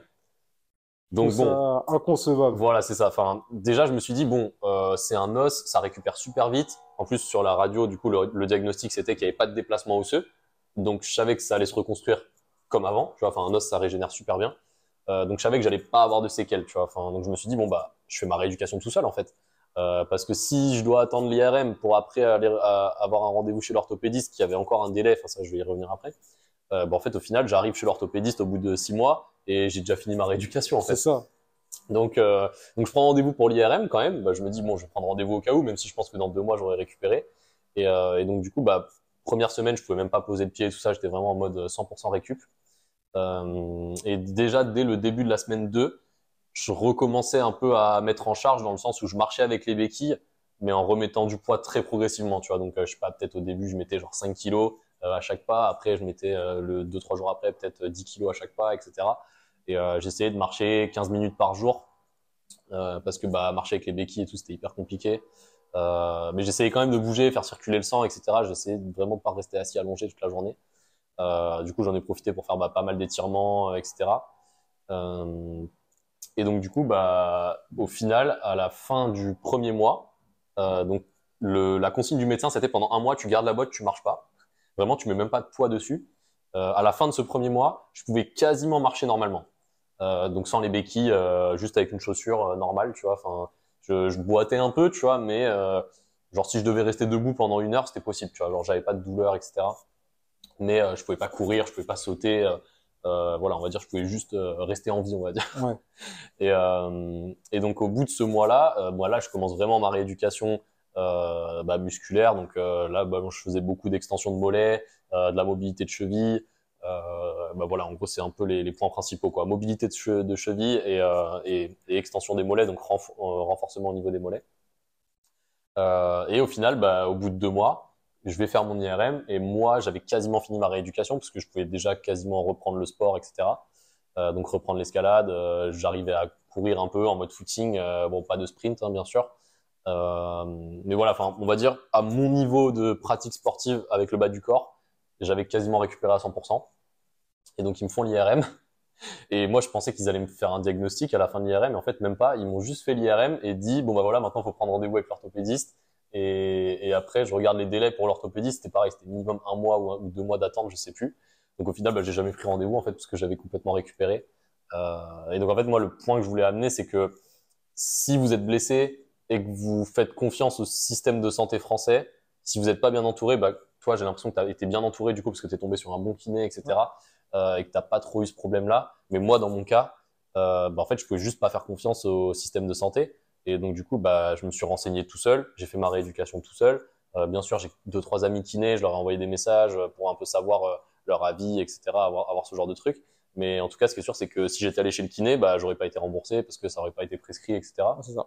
Donc au final, comme le sport c'était une part importante de ma vie, ça m'aurait pas dérangé de payer euh, mes séances de kiné, mais parce que j'avais les moyens d'investir dans ce truc-là, parce que c'est important pour moi, tu vois. Mais quelqu'un qui a pas les moyens, ou alors qui est pas sportif et qui doit aller chez le kiné, enfin, enfin bref. En gros, moi, du coup, bah, mon conseil, la morale de cette histoire, c'est que vraiment, si vous êtes blessé, renseignez-vous sur votre blessure. Euh, Qu'est-ce que vous avez? C'est quoi les fonctions que vous avez perdues? C'est quoi que vous devez récupérer? Euh, Essayez du coup de faire le travail vous-même. En gros, euh, comptez pas sur le kiné voilà, pour ça. faire 100% du travail, euh, parce que même le kiné va vous donner des, exerc des exercices à faire chez vous, euh, en autonomie, etc. Et si vous les faites pas, bah, il y aura personne pour les faire à votre place. Donc vraiment, morale de l'histoire, comptez que sur soi-même en gros. S'entourer de personnes qui sont quand même expertes pour avoir des avis extérieurs, etc.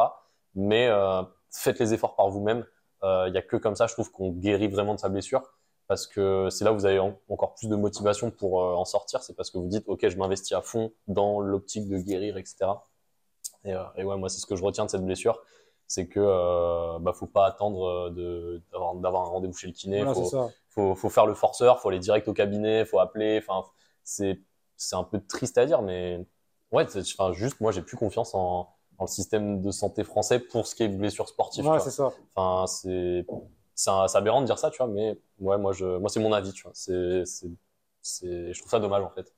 Parce que, ouais, c'est pas les mêmes moyens que dans le sport de haut niveau, etc. Bah, forcément, hein, parce qu'on est des athlètes amateurs. Enfin, moi, perso. Ça, bah, je vais être d'accord avec toi sur un point, parce que je vais rebondir sur un point par, par rapport à toi, par rapport au système français, de santé français. Bah, je me suis fait des croisés, donc euh, deux ans après la blessure à l'épaule, et presque dans la même période. Là, c'était pas le 6 octobre 2019, c'est le 3 septembre 2019. Donc la saison n'a même pas commencé. Ouais. Donc, euh, match amical. Donc, euh, jouais à venir, jouer contre l'élite valdoise, donc des potes de fac, c'est dans l'équipe d'en face.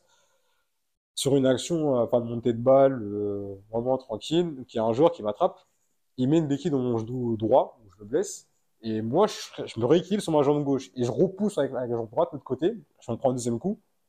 Et au moment où je vais faire mon troisième pas, bah là, je sens euh, une décharge électrique dans mon genou, vraiment sec, et je tombe au sol. Et je comprends pas ce qui se passe. Je me dis, c'est quoi encore ce truc Et genre, ça me tire dans, le genou, et j'arrive pas à me lever sur le moment.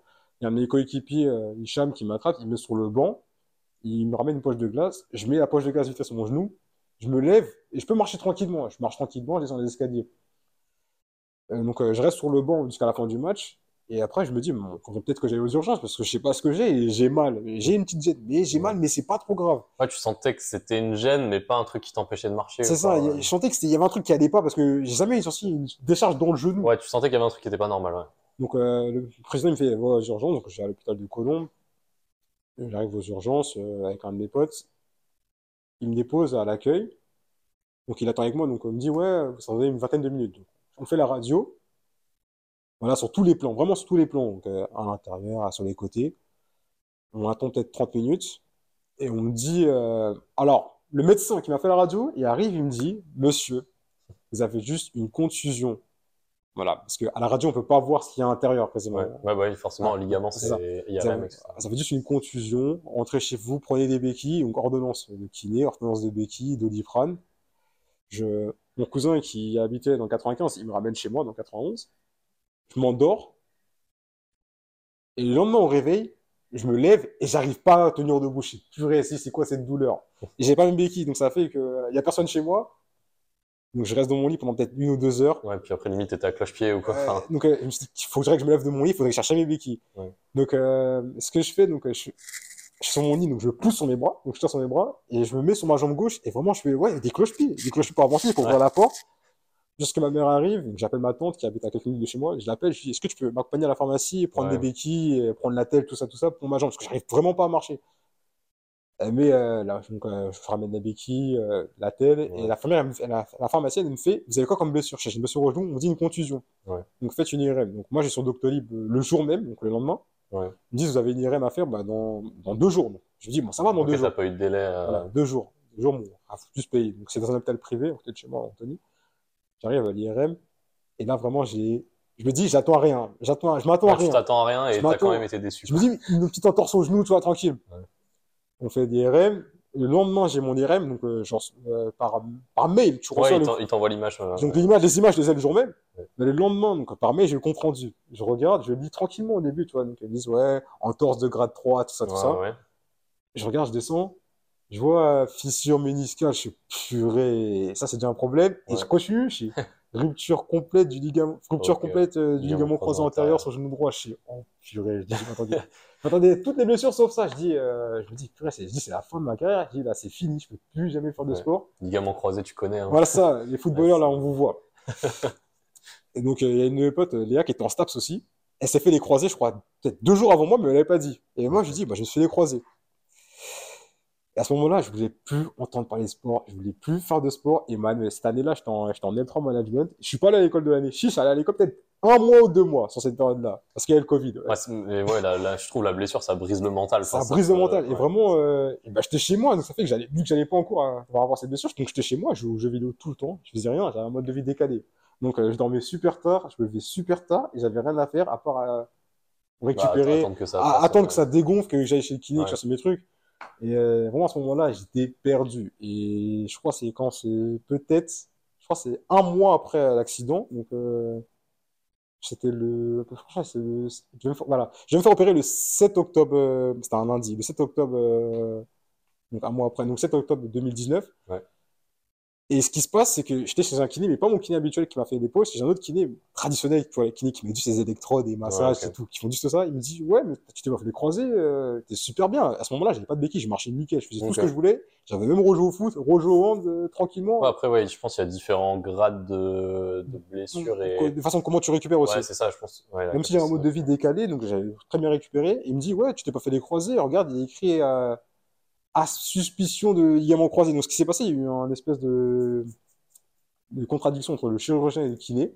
Ok. Donc, euh, ça a repoussé moi, mon opération d'un mois. J'avais fait repérer le lendemain. Ouais, parce que c'est ce que je me disais dans ma tête, c'est que ouais, quand t'as un ligament euh, total, quand t'as une rupture totale, t'as as forcément une opération. hein. Ouais, c'est ça. Ouais. Enfin, mais ils sont pas opérés parce que, euh, à partir d'un certain âge, genre 30 ans, 35 ans, ils opèrent pas parce qu'ils disent, euh, tu veux pas, t'es pas sportif de haut niveau. et Ouais, voilà. ils savent qu'entre guillemets, t'as pas besoin de refaire de sport euh, à cette intensité-là, du coup. Donc, il- ils opèrent pas. Donc, euh, moi, à ce moment-là, bah, j'étais jeune, ils m'ont dit, t'es jeune, tu fais du sport à un certain niveau, et Ouais. on t'opère. Et à ce moment-là, il y a eu une contradiction. Donc, ils ont hésité à m'opérer. Donc, j'ai perdu un mois encore. Ouais. Donc, euh, pendant un mois, je me dis, mais purée, j'ai perdu Ouais, parce qu'au final, la rééducation, elle commence vraiment après l'opération. Du coup, même si tu fais de la rééducation avant, si renforcer, ouais. ça, ça casse tout, quoi. Voilà, ça. Donc, je dis, j'ai perdu un mois. Donc, pendant un mois, bah, je faisais du renfort, entre guillemets. Et à ce moment-là, j'ai fait la connaissance d'une personne, vraiment par hasard, elle sur Insta. Vraiment, il était peut-être 5 heures du matin. Je suis sur Insta comme ça, je me balade. Et euh, je vois euh, une personne que, que j'avais déjà vu quelque part, dans une autre fac ou autre. Et j'envoie un message, je me dis, mais c'est pas toi là Et euh, du coup, on discute. Et après, elle me dit, euh, parce qu'on fait le même soir. Et je lui ai dit, euh, elle me dit, ouais, ouais, enfin, je lui ai même pas expliqué ça. Elle me fait, donc, je demande, on échange par rapport à son sport et tout, par rapport au match, parce qu'elle sortie d'un match. Okay. Elle me fait, et toi, tu joues quand? Bah, j'ai moi, je me suis fait des croisés. Et après, donc, à ce moment-là, elle m'explique tout son parcours par rapport aux croisés. Donc, okay, parce qu'elle avait aussi eu la même blessure. Ouais, c'est ça, beaucoup plus tôt. Elle expliquait vraiment de A à Z les protocoles, comment gérer ça, parce que moi, c'était nouveau pour moi, je connaissais pas. C'est ça, ouais. Quand tu te blesses, t'as pas la connaissance forcément parce que tu, tu vas pas te renseigner sur les croisés si tu t'es jamais ça, fait les croisés. Ouais, elle me dit ouais, ne regarde pas les vidéos d'opération. Euh, ouais. Anesthésie, tu demandes à mettre un peu plus de trucs, comme ça tu t'entends rien. Au final, j'ai dit la première fois. Ah, parce qu'ils te le font en local Ils te le font en local, anesthésie locale. Ah, oui, d'accord, c'est même pas anesthésie générale. tous les bruits, okay, vraiment. Peut-être tu vois pas du coup. Tu as le choix, soit tu regardes l'écran, soit okay. bah, tu as le drap, donc tu vois pas, ouais. mais tu entends tous les bruits. Ok, ouais. Donc il y a eu ça, elle m'a expliqué de A à Z tout le protocole. Et ça, c'était vraiment génial parce que j'étais perdu. Donc ça fait qu'elle m'explique tout. Ça m'a grave rassuré. Ça ouais, m'a mis, mis en confiance. Ça m'a mis des terres de fou après ouais. pour la suite. On arrive à l'opération le 14 novembre, donc j'ai perdu un mois. On m'opère très bien. Bon, rien à signaler. Je vais chez le kiné, euh, pas chez mon kiné qui m'a repéré l'épaule, chez l'autre kiné qui m'était dit les électrodes pendant une semaine. Il m'a même pas touché une seule fois le genou. Okay. Ça veut dire que, parce qu'en fait, quand un croisé, tu dois mobiliser le genou directement, genre, soit moi ou lui. Et lui, il me disait quoi? Tu t'assois, tu tends juste ton genou, ta jambe et tu laisses, ta, tu laisses pendre dans le vide tranquille pour avoir une extension. Okay. Mais ça, je le faisais déjà chez moi et déjà sur mon lit. Et vu qu'il m'avait pas touché le genou pendant une ou deux semaines, bah, ce qui s'est passé, quand j'ai vu mon kiné qui m'a reparlé peu, quand je pouvais me dépasser assez tranquillement, il m'a dit si d'ici euh, 3-4 semaines, il n'y a pas d'évolution sur ton genou, je pense que tu as un syndrome du cyclope. Le syndrome du cyclope, c'est un kyste en fait qui bloque l'extension. Donc, okay. il bloque l'extension et la flexion. Et donc, je boitais pendant un certain Ouais, temps. ça, je ça. pas du tout, tu vois. Et je bloquais, je boitais, je, je savais pas pourquoi je boitais. Tu vois, je me disais que c'est un déficit de force ou autre, alors que ça avait rien à voir. Et ce qui se passe, bah, il y a le Covid. Donc, euh, mois de mars, avril, Ouais. mai, juin, bah, les chirurgiens, personnels soignants, ils sont mobilisés. Donc, euh, j'ai juste vu mon chirurgien en téléconsultation. Il m'a dit, euh, là, par contre, là, on peut rien faire. On, on va juste attendre qu'il puisse opérer. Ouais. Donc, il a pu m'opérer au mois de juillet, vraiment en juillet, vraiment en juillet, première date, avant qu'il parte en vacances, il m'a opéré en urgence. C'est une Ok. opération de 10 minutes. Il m'a enlevé mon kyste et vraiment, ma jambe s'est tendue direct. Euh, Ok, ouais, donc du coup, c'était vraiment ça le problème. ma, euh, ma jambe s'est tendue direct, c'était direct. fou, euh, flexion max, extension max. Et au niveau de la rééducation, j'ai juste perdu musculairement par rapport à l'opération, mais tranquille. Mais au niveau force, j'étais parfait. Ok. Et euh, mais ouais, tu vois, ça c'est hyper intéressant, je trouve, parce que ça revient à l'histoire de bah, moi qui demande une contre-radio. C'est, je pense, toujours avoir au moins deux diagnostics Ouais, ça. et voir s'il y a des différences entre les diagnostics et s'il y a des très grosses différences, bah, peut-être demander un troisième diagnostic. Ça, ça peut être long, mais sur une blessure comme les croisés, comme tu disais, bah, t'as rien d'autre à faire en fait. Du coup, bah, c'est toujours un bénéfique si tu es sûr de ton diagnostic. Voilà, surtout. Et ouais, ça, là, tu vois, c'est vraiment, bah, ton expérience, elle le dit, c'est réel, tu vois. Il faut vraiment demander. euh, Voilà, demander Et- avoir ouais. un bon staff, surtout, avoir des bons chirurgiens, des bons kinés, des gens qui te suivent. Parce que ça, Ouais. c'est vraiment. Si je pas, si mon kiné m'avait pas dit euh, par rapport au cyclope, jamais je serais parti faire un autre IRM et j'aurais jamais rappelé mon chirurgien pour dire que j'ai un problème. ouais. J'aurais dit, ouais, bah, peut-être que mon genou, il doit rester comme ça. Mais en fait, non, il m'a débloqué le problème en 10 minutes. Il n'y a pas eu de dépassement d'honoraire. L'opération était gratuite. Ouais, Ouais. Parce que c'est pas de sa faute, c'était juste un manque de mobilisation au début. Puis des fois, ça se développe Ok. comme ça. Et donc, euh, sur premier croisé, je suis revenu en 7 mois. En 7 mois, je suis revenu sur le terrain d'entraînement. Quand il me dit, tu peux reprendre les entraînements de hand, je suis revenu comme si je pouvais jouer en compétition. J'avais aucune gêne, aucune appréhension. Ok. Et vraiment, avec le kiné, on travaillait. euh, En fait, on travaillait ensemble parce que il me dit, ouais, euh, chaque séance, il fait, bah, tu fais ça à la maison. Donc, je faisais du renfort, j'allais à la salle, je faisais mes exercices. On travaillait ensemble. Il faisait aussi ses exercices. On faisait la machine, euh, les tests ISO, tout ça. Ouais, isocinétique et tout. Ouais. Donc, il me dit, ouais, t'es faible en ischio. Paf, des ischios. Il me dit, Ouais, les rapports de il, me- euh, il me dit, ouais, t'as- je t'ai laissé reprendre l'entraînement, mais t'avais pas le droit de reprendre l'entraînement. Il a dit, je t'ai laissé reprendre parce que t'as envie de jouer et je sais que tu pouvais jouer et t'avais pas peur de jouer. Donc, Ouais. euh, Et ça, il y a un gros débat aussi. euh, Enfin, je sais qu'on en a vu un peu en cours, de, en cours de STAPS, du coup, toutes ces histoires de, de ratio, d'isocinétique et de, euh, en fonction de ton ratio, tu as le droit ou pas de retourner à l'entraînement, retourner au match et tout. Et euh, moi, personnellement, j'ai pas assez d'expérience pour dire je suis d'accord ou je suis pas d'accord. Mais j'ai l'impression que, comme tu dis, c'est un peu subjectif. En gros, même si ton ratio il est pas idéal, euh, bah, si tu te sens capable de et que tu fais pas trop le fou au début, je pense que c'est toujours bénéfique de reprendre progressivement C'est l'activité. ça, ouais. reprendre progressivement parce que les ils reprennent trop vite et ils, claquent, ils se claquent. Ouais, c'est ça. Parce que moi, m'a dit, Faut- faut doucement. Faut juste pas reprendre direct à intensité de match, quoi. C'est, ouais, c'est ça. Je reprenais tranquillement, intensité de match. Puis, au fait, au fur et à mesure, bon, j'avais fini ma réduc en 7 mois, mais je faisais toujours des séances de kiné, tu vois, une fois par semaine pour regarder comment on évolue. Donc, on faisait toujours des tests ISO à chaque fois pour regarder, juste parce que j'ai un très bon ratio. Ok. Donc, on fait ça pendant peut-être 2-3 mois. Et euh, au final, ça fait quoi 10 mois? En 10 mois, j'étais super bien. Et sur le plan athlétique et sur le plan euh, motricité, je pouvais tout faire. Ok. Je fais des trucs que je pouvais pas faire avant. Par exemple, euh, être assis, euh, enfin, être, euh, par exemple, je vous montre l'exercice. Par exemple, être sur mes genoux et me mettre euh, Ouais, un peu en arrière. En, en- en vraiment comme ça, je pouvais pas le faire. Et maintenant, Ouais. je peux le faire tranquillement. Ok, ouais. Et même le Nordic curl, Ouais. pour les ischios, donc euh, l'exercice inverse, donc euh, mes ischios, je suis assis à genoux et je vais Ouais, vers l'avant. Je pouvais pas le faire et je peux le faire tranquillement maintenant. Limite, euh, tu me tiens pas les chevilles, tu me mets juste une petite cale, je peux descendre et remonter. Et vraiment ça, euh, ouais, j'ai débloqué des, des skills avec les croisés entre guillemets. Donc euh, Ouais, c'est ça. Et puis aussi, comme tu dis, tu t'investis plus dans ton entraînement parce que, entre guillemets, t'as que ça à faire. Ouais. Et du coup, tu progresses bah, physiquement sur ce, ce genre de trucs-là. ouais. Et après, bah, ça te débloque des, de la résistance aux blessures. Et après, C'est ça. tu. C'est ça, et j'avais, j'étais meilleur athlétiquement que tout l'ensemble de mon effectif qui s'entraînait toute l'année. Donc, euh, mon coach, il me dit, attends, est-ce que toi, t'es sûr que tu t'es fait des croisés? Parce que tu reviens, et tu vois, t'as pas Ouais. peur, tu vas au contact, tu fais tout ce que tu veux, et Ouais, limite, ils sont tellement pas habitués à voir quelqu'un qui récupère vraiment de sa c'est blessure ça, que ça, ça les choque de voir que tu peux revenir plus fort de ta c'est blessure. ça. Et moi, je voulais jouer, et coach, il voulait pas, il dit, non, tu viens de revenir, mais j'ai, j'ai envie de jouer, j'ai envie de jouer, je me sens bien, Ouais, tu et capable. L'autorisation. ouais. Et il dit, il voulait pas parce qu'il avait peur, il pensait que les croisés, bah, tu vois, tu te fais ça, c'est, fini, tu vois. Ouais, ouais. Genre, tu dois jouer à un niveau plus bas, et j'ai, non, j'étais super bien, et limite, Ouais, alors qu'au final, si tu as bien fait ta rééducation, etc., il n'y a pas de raison que ça. ça. repète. Enfin, ma rééducation et ma réathlétisation, tu vois. Et moi, quand je voyais les autres jouer, quand je j'étais sur le terrain, moi, je les voyais au ralenti. Genre, en fait, je les voyais au ralenti et moi, j'allais plus vite. Je me dis, mais attends, il y a un truc, il n'y a pas. Moi, je vais beaucoup trop vite ou eux sont pas au niveau ou tu vois, ouais, il y avait, tu sentais un décalage. je sentais un décalage. Et après, il y a aussi l'imagerie mentale à prendre en compte. Donc, euh, moi, je me pendant ma blessure, je me je me visualisais en train de voir tous mes gestes euh, liés à l'activité Mm. dans ma tête avant de les faire euh, pour la première fois. Donc, par exemple, avant de, bah, la première fois que j'ai tiré, je savais déjà tirer parce que pendant toute cette période-là, je m'imagine dans Ouais, ma tête un peu. comment je faisais mes gestes de tir. Donc, j'ai fait ça, que j'avais rien perdu.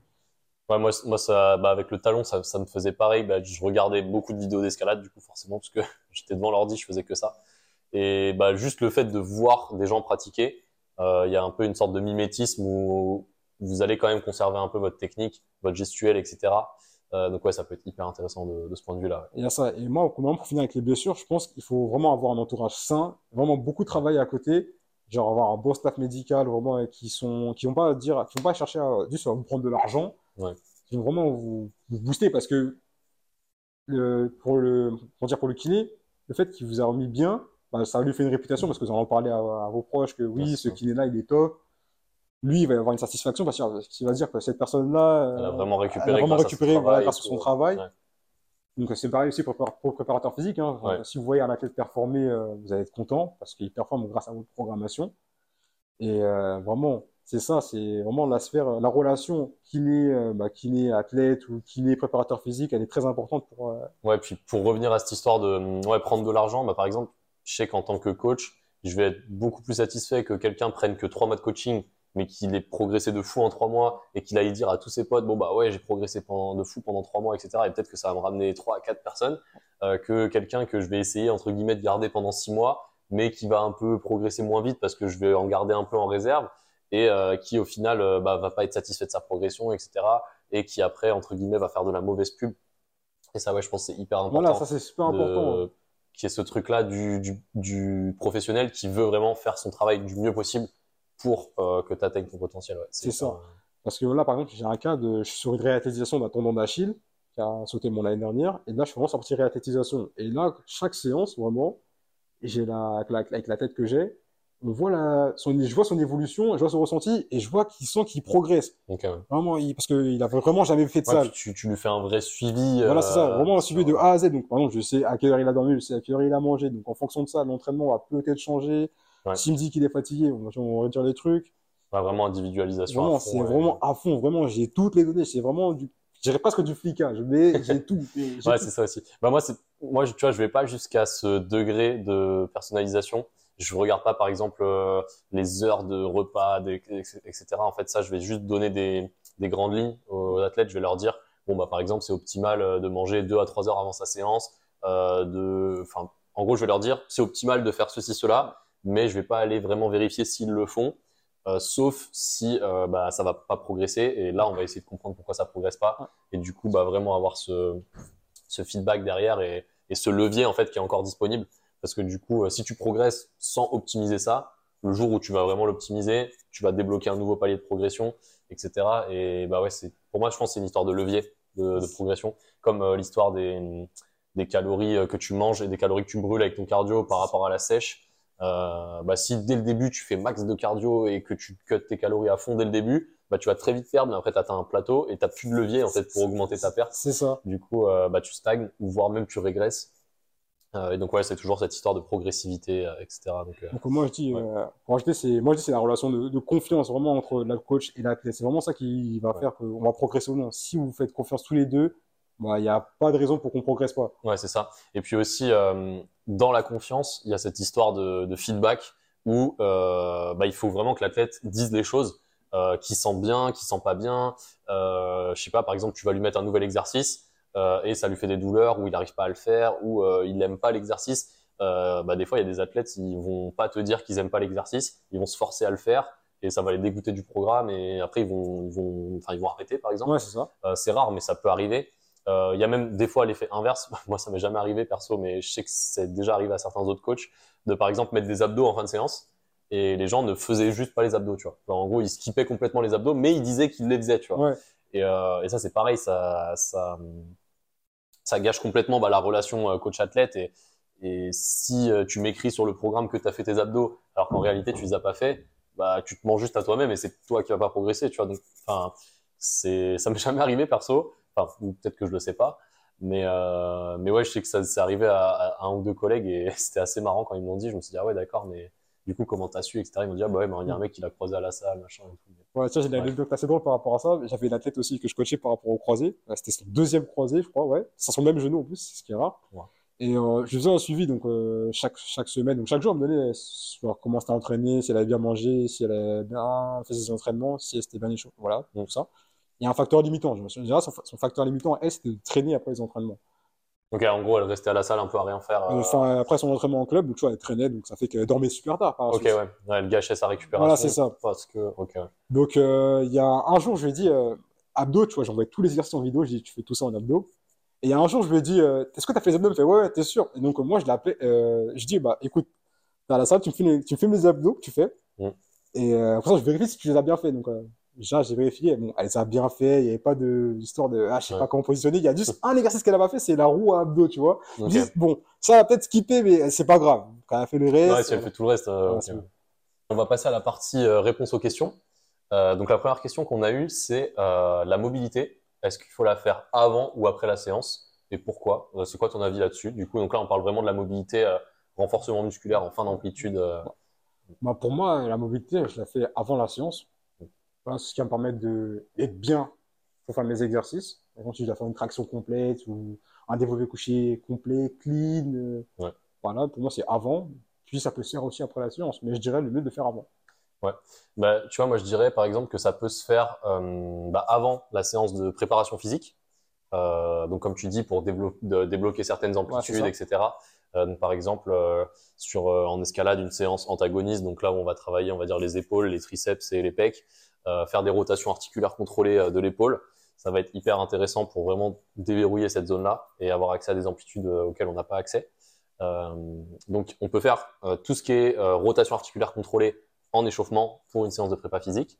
Pour ce qui est vraiment mobilité, donc développement de la mobilité, donc je, par exemple, euh, moi je vais prendre l'exemple, je sais pas si tu connais un peu euh, euh, tout ce qui est euh, FRC, Ouais, euh, FRC, ouais, exo, ça. ouais. ouais, voilà. Et du coup, euh, bah, tout ce qui va être par exemple les Pales Rails, Euh, bah, par exemple, ça, on peut le faire directement en premier exercice dans la séance de prépa physique, euh, après l'échauffement, euh, pour avoir vraiment le plus de, nerveux disponible pour vraiment mettre de la force sur ce truc-là. Et je dirais que ça peut aussi se faire en fin de séance de sport, seulement si c'est euh, pas spécifique à la séance que tu viens de faire. Je prends un exemple pour illustrer. par exemple, faire de la mobilité vraiment. Donc, par exemple, ça va être, je sais pas, par exemple, des, des, des levées de jambes comme ça au-dessus d'un bloc pour la mobilité du psoas, par exemple, en fin de séance d'escalade. Ça peut être productif si vous n'avez pas le temps de le faire ailleurs dans votre semaine, parce que à la fin de votre séance d'escalade, vos jambes ne seront pas forcément très fatiguées et euh, peut-être que vous aurez encore les ressources pour faire la mobilité à ce moment-là. Donc moi personnellement, je dirais dans 90% des cas, mobilité soit en échauffement avec des rotations articulaires contrôlées, euh, soit en exercice direct euh, après l'échauffement, euh, donc tout ce qui va être Pels Rails, des lift-off, etc. donc direct en premier exercice de, de, prépa physique. Et vraiment, si vous n'avez pas le temps dans la semaine, mais que vous sentez que c'est utile de rajouter de la mobilité, ça peut se faire aussi en fin de séance de sport, mais ça dépend du sport. Donc là, pour l'escalade, par exemple, les jambes, ça s'y prête bien. Mais euh, bah, par exemple, après une séance de basket, je pense que ce serait pas du tout productif. Euh, non. Je sais pas ce que tu en penses du coup, toi. Non, pour une séance de basket, non. Même pour même haut du corps, non. Parce qu'on a shooté, on a fait tout ça. Ouais, donc toi, vraiment, c'est début de séance. Vraiment début de séance par rapport à, ouais, au sport, au ouais, vraiment début de séance. je suis du même avis, ouais, c'est juste 90% des cas. Ok. Donc, question suivante. Euh, on m'a posé la question de euh, comment gérer euh, une scoliose avec l'entraînement. et donc là, du coup, donc c'est une personne qui fait du renfort et de l'escalade. Ouais. donc moi, du coup, bah, je vais commencer par répondre. Après, tu me diras ce que tu en penses, etc. donc par rapport à la scoliose, je, je, me suis un petit peu renseigné du coup quand j'ai vu la question. Ça va dépendre bah, de la sévérité de votre scoliose.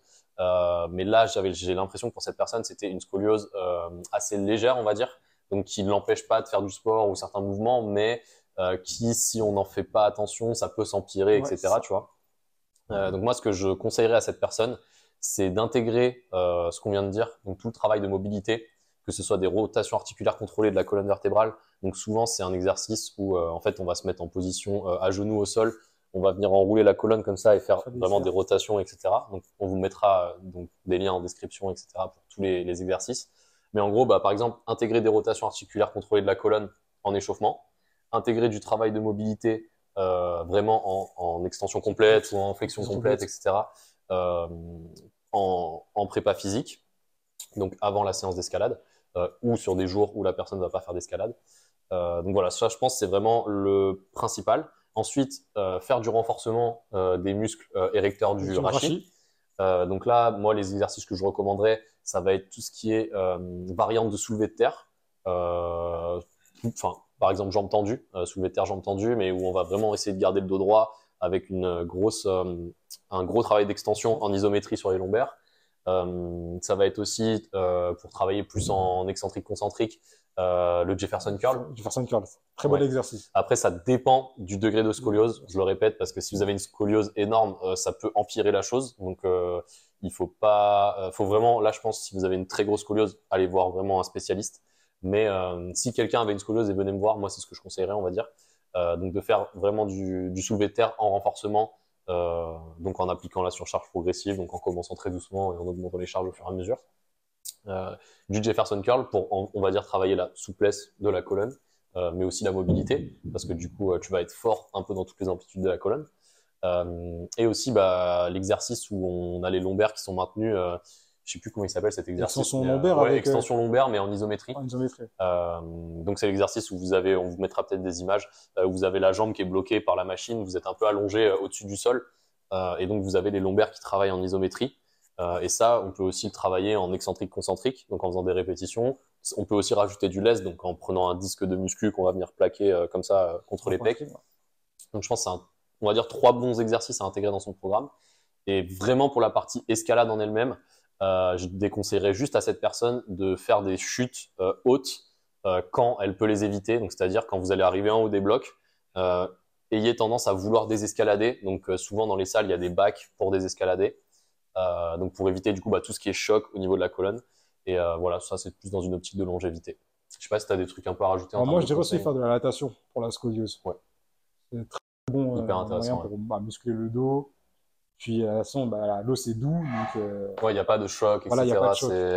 Ouais, pour son cardio par exemple.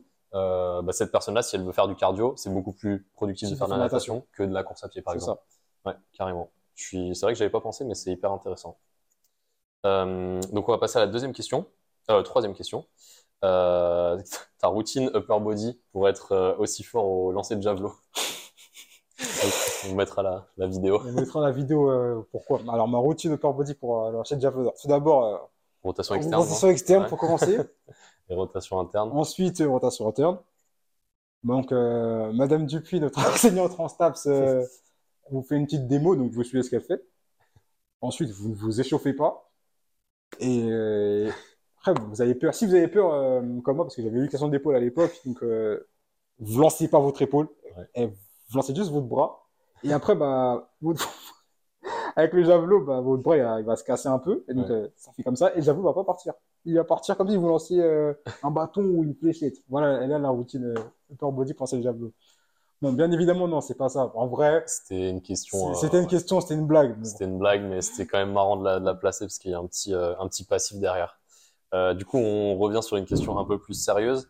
Donc, euh, on m'a demandé de parler de d'un créateur de contenu qui s'appelle euh, Knees Over Toes, donc les genoux euh, au-delà des orteils, pour, euh, par rapport à tout ce qui est descente au squat, etc. Est-ce que c'est une bonne référence pour la prévention des blessures? Donc moi personnellement, du coup, j'ai regardé le contenu suite à cette question, je ne le connaissais pas avant. Et donc en vrai, je suis complètement d'accord avec tous les concepts qu'il aborde et il se focalise surtout sur cette notion de euh, intégrer la mobilité dans les séances de renfort. C'est-à-dire par exemple, tu vois, il va conseiller de faire des, des split squats euh, lestés. Yeah. Euh, tu vois, par exemple, il va faire des, vraiment des split squats où il va chercher vraiment beaucoup d'amplitude. Je sais pas, il va être genre comme ça, mais il va le faire, tu vois, lesté, à, je sais pas, par exemple, avec une barre de 60 sur le dos. Euh, il va faire, par exemple, bah, du Jefferson curl, des trucs comme ça. Vraiment développer cet aspect mobilité dans des amplitudes extrêmes dans votre entraînement. Et moi, je suis carrément client de ce genre d'entraînement parce que euh, pour l'escalade, surtout pour les épaules, euh, j'avais bah, dans ma routine beaucoup d'exercices euh, comme on mettra un peu les vidéos au montage, mais des exercices comme le, ça s'appelle le skin the cat, c'est quand on fait des sortes de rotations autour des anneaux, on s'enroule et on vient vraiment étirer les biceps et les épaules en, en position basse. Je sais pas si tu vois.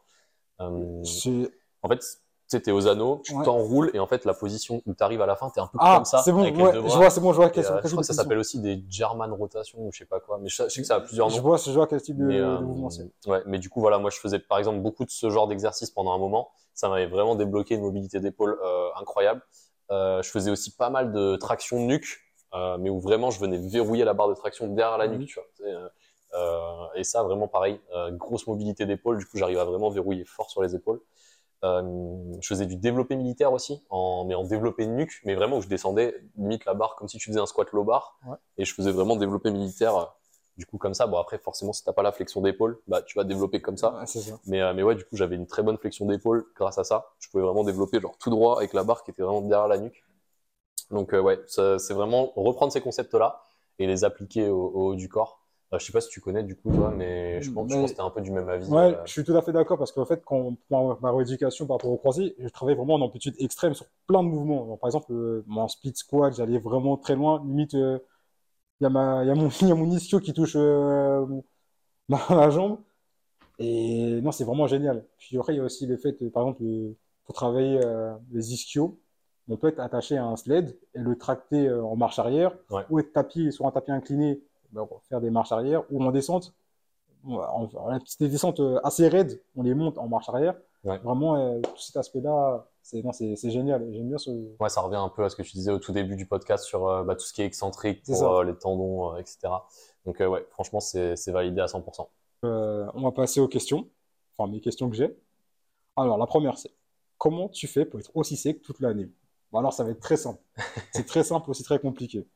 Bah, faut savoir que je traque toutes les calories, donc je sais ce que je mange le matin et je sais ce que je vais manger dans la journée et j'évite de, comment on appelle ça, de grignoter. Genre, par exemple, des fois, il y a des potes, ils peuvent me dire, hey, je veux pas, euh, je sais pas moi, du pain avec l'avocat à ce moment-là. Et je, je te dis non, parce que j'ai déjà mangé, j'ai déjà planifié Ouais. ce que je vais manger. Vraiment, tout est planifié de toute la journée, de A à Z. Il y a des écarts, bien évidemment, mais ils sont déjà placés dans la semaine. Ouais, puis c'est souvent c'est des écarts où tu comptes tes calories pour t'autoriser un ou deux écarts dans la semaine, limite. euh, ouais. Enfin, j'ai des écarts par jour même. J'ai même pas des écarts dans la semaine, c'est des écarts par Ouais. jour. Parce que, Oui, enfin, tu, tu ouais. gardes toujours un petit aliment plaisir ou voilà, c'est ça. Donc, euh, je fais 80% bien et 20% plaisir chaque jour. Pour pas que ce soit frustrant et, et je trouve que c'est même mieux. Ouais, clairement. Parce qu'en fait, il y en a, ils font un cheat meal et la balance, elle, bah, elle explose. Donc, ça fait que le samedi, par exemple, quand ils font leur cheat, bah, ils ont roulé toute la semaine, entre guillemets. Parce que, Et après, pour le cheat meal, tu as un peu aussi l'effet inverse, c'est-à-dire que bah, tu vas avoir ton poids qui monte sur la balance, c'est ça. et du coup, le lendemain, tu vas rien manger, et du coup, en fait, au final, tu as perdu deux jours de nutrition, entre guillemets, euh, parce que bah, tu as fait un excès euh, que tu pas dû faire, ou que, euh, enfin, ou alors si tu t'étais pas pesé et que tu étais juste resté dans l'aspect bah, plaisir euh, de ce truc-là, euh, bah, ça aurait eu beaucoup moins d'impact. Euh, ouais, carrément. C'est ça. Donc, bah, il y a déjà ça. Donc, je traque les calories. Puis, euh, bah, je suis en déficit calorique. Voilà, donc, euh, je dépense plus d'énergie que j'en consomme. Donc, j'ai des entraînements par jour, entre guillemets, quatre fois par semaine. Donc, ça fait que bah, c'est assez facile. Ouais, ça fait une grosse dépense. ouais. Ça fait une grosse dépense. Et, assez- et mon quota de protéines il est déjà élevé. Donc, euh, voilà. Ouais. Je suis- bah, juste ouais, traquer ses calories, manger protéiné, et, euh, et voilà, après, il n'y a des, pas de secret. des hein. bonnes protéines, Ouais. pas des protéines marketing de yaourt. euh, je vais pas dire la marque, mais je pense que vous devez savoir. Ils mettent 16 grammes de protéines avec une liste d'additifs euh, Ouais. assez énorme. Bah, ça sauve la vie de temps en temps, mais ouais, Voilà, je suis pareil, je suis, je suis, un- je suis pas fan. euh, Mais je sais quoi, quand je suis en déplacement ce genre de truc, ça sauve la vie quand, quand t'as pas ta whey ou ce genre de truc. Mais euh, ouais, c'est toujours mieux de prendre ça que genre aller au McDo euh, pour prendre un Ah, voilà, c'est mais- Carrément. Donc, deuxième question, quels sont tes surnoms? Bon, il y en a plusieurs et ça dépend des personnes. Donc, par exemple, euh, j'ai deux potes à moi, euh, Mathias et Harmonie. Eux, ils m'appellent chef. Donc, chef, pourquoi? Enfin, Comme au grec, quoi. Voilà, comme au grec. Tu vois, pour moi, chef, c'est l'épicier Ouais, sur ouais. Paris qui t'amène Ouais. son coca quand tu dépannes ou le, le gars du grec. Ouais. Et eux, ils se disent chef, pourquoi? Pour, euh, parce qu'en fait, euh, bah, dans le sport, je suis vraiment focus, sérieux, genre, je suis un chef. Genre, je suis vraiment appliqué, chef, chef, chef. Ouais, il faut que ce soit bien fait. Voilà, euh, bien fait, toujours à chaque fois. Donc, voilà, chef. Et que je réussis souvent mes mouvements et mes exercices, des fois, quand ils sont un peu chauds, ils disent Ah ouais, t'es chaud quand même, mais t'es un chef. Donc, tu vois, c'est chef. Et au début, je le prenais mal, mais je le prends bien maintenant.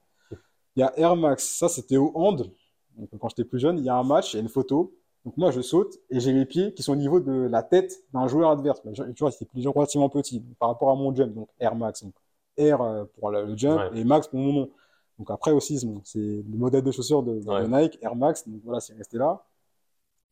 Il y a aussi euh, le croqueur, mais ça, ça n'a pas duré longtemps parce qu'il y a des actions où, euh, des fois, au hand, il suffit juste que je dribble et que je vois que je peux marquer des buts assez facilement. Donc, je vais vraiment dribbler, je vais faire tout le terrain, peut-être tout le terrain de sol ou tout le demi-terrain de sol. J'ai toujours tiré, tiré, tiré pour, pour marquer. Des fois, ça rentre, des fois, ça passe pas. Ouais. Puis, euh, puis après, il y en a qui disent CR7 ou mini CR7 ou CR7 junior parce que, Parce que le su. parce que voilà, il y a déjà ça, le su, il y a les, les abdos et le fait que je m'entraîne beaucoup et bah, que Ouais, je suis puis aussi sec Je pense que c'est une bonne influence aussi, tu vois. Enfin, ça, ça motive, ça, voilà. ça, ça te donne un, pas forcément un objectif, mais ça te donne une sorte d'idéal voilà, euh, à atteindre. euh, Alors ouais. voilà, c'est pour son dévouement et son professionnalisme. Ouais. Puis la question qui vient juste derrière, c'est comment Cristiano Ronaldo, comment Cristiano Ronaldo m'a influencé? Bah, en fait, lui, c'est par rapport à son dévouement et son professionnalisme et sa longévité dans le sport. Ouais. Le fait que le mec, il a toujours 38 ans, Ça, c'est hyper important, je trouve. il va claquer euh, encore des, des, 30, des 35 et 40 buts par saison. Euh, Ouais. Parce que ouais, c'est entre guillemets, c'est facile d'être, enfin, c'est facile entre guillemets hein, d'être fort pendant une ou deux saisons et après de, bah, de disparaître parce que tu vas être blessé de partout, etc. ça. Mais les athlètes qui arrivent à durer dans le temps comme ça, euh, bah, même s'ils sont entre guillemets, bah après je pense que c'est pas le cas de Cristiano Ronaldo, mais même s'ils sont un peu moins forts que les autres entre guillemets euh, au global, bah, s'il arrive à faire sa carrière pro euh, pendant 10 ans de plus que le mec qui était plus fort que lui pendant une saison, euh, bah, au final ça va être un meilleur athlète. Ouais, c'est ça, c'est lui qui a gagné. Ouais, c'est ça. Et je pense le but de la plupart des personnes, c'est de réussir à pratiquer leur sport pendant le plus longtemps possible Si. sans se blesser, etc. Donc je pense de ce point de vue-là, c'est ouais, c'est un peu exemplaire euh, ce qu'il qu'il a mis en Ouais, place. et surtout lui, il a eu deux blessures. Enfin, il a eu une vraie blessure dans sa carrière. C'est, enfin, c'est même pas une blessure, je dirais, c'est une maladie, c'est une pathologie, c'est une tendinose au, Ouais. sur un de ses genoux. Voilà, donc ça va se dégénérer avec le temps, mais il est encore là. Il a 20 ans de carrière, plus Ouais. de 1000 matchs, il presque bientôt la barre des 1000 buts. Ouais. Ah. Bah, moi, je sais que je suis moins, enfin, je regarde beaucoup moins le foot, etc. Mais, mais ouais, c'est quand même des, des sportifs où, où tu connais un peu ce qu'ils font, tu vois un peu leur, leur mentalité, etc. Et, et c'est, inspirant, carrément. Puis, euh, autre question, comment être rigoureux dans le sport? Ben, pour moi, être rigoureux dans le sport, faut, déjà, faut se fixer des buts et des objectifs. Parce que si tu fais du sport et t'as pas de but et t'as pas d'objectif, ben, tu vas vite arrêter et tu pourras pas être rigoureux. Si tu me dis, euh, moi, je vais être champion du monde, je sais pas, moi, de MMA, bah, je vais me fixer tous les objectifs, enfin, des buts et des objectifs, donc, court, moyen, long terme, pour Ouais. atteindre mon but. Ouais, c'est ça. Et c'est ça Et qui va ça m'aider. conditionne toute Voilà, ta progression. Euh, tu vas participer à telle compétition parce que ça permet de te qualifier à telle compétition, etc. Euh, tu vas voir ta progression. Et même si euh, l'objectif il paraît ambitieux, c'est important de c'est important d'avoir un objectif ambitieux, mais il faut que ça reste réaliste. réalisable. Dans le sens où, euh, imaginons, moi j'ai commencé l'escalade quand j'avais 18 ans, bah, c'est pas imaginons, c'est réel. Euh, bah, je sais que même si je m'entraîne corps et âme comme un athlète de haut niveau, je serai jamais un athlète de haut niveau. parce que j'ai commencé trop tard comparé à ceux qui sont dans la même catégorie, à cet âge-là, etc.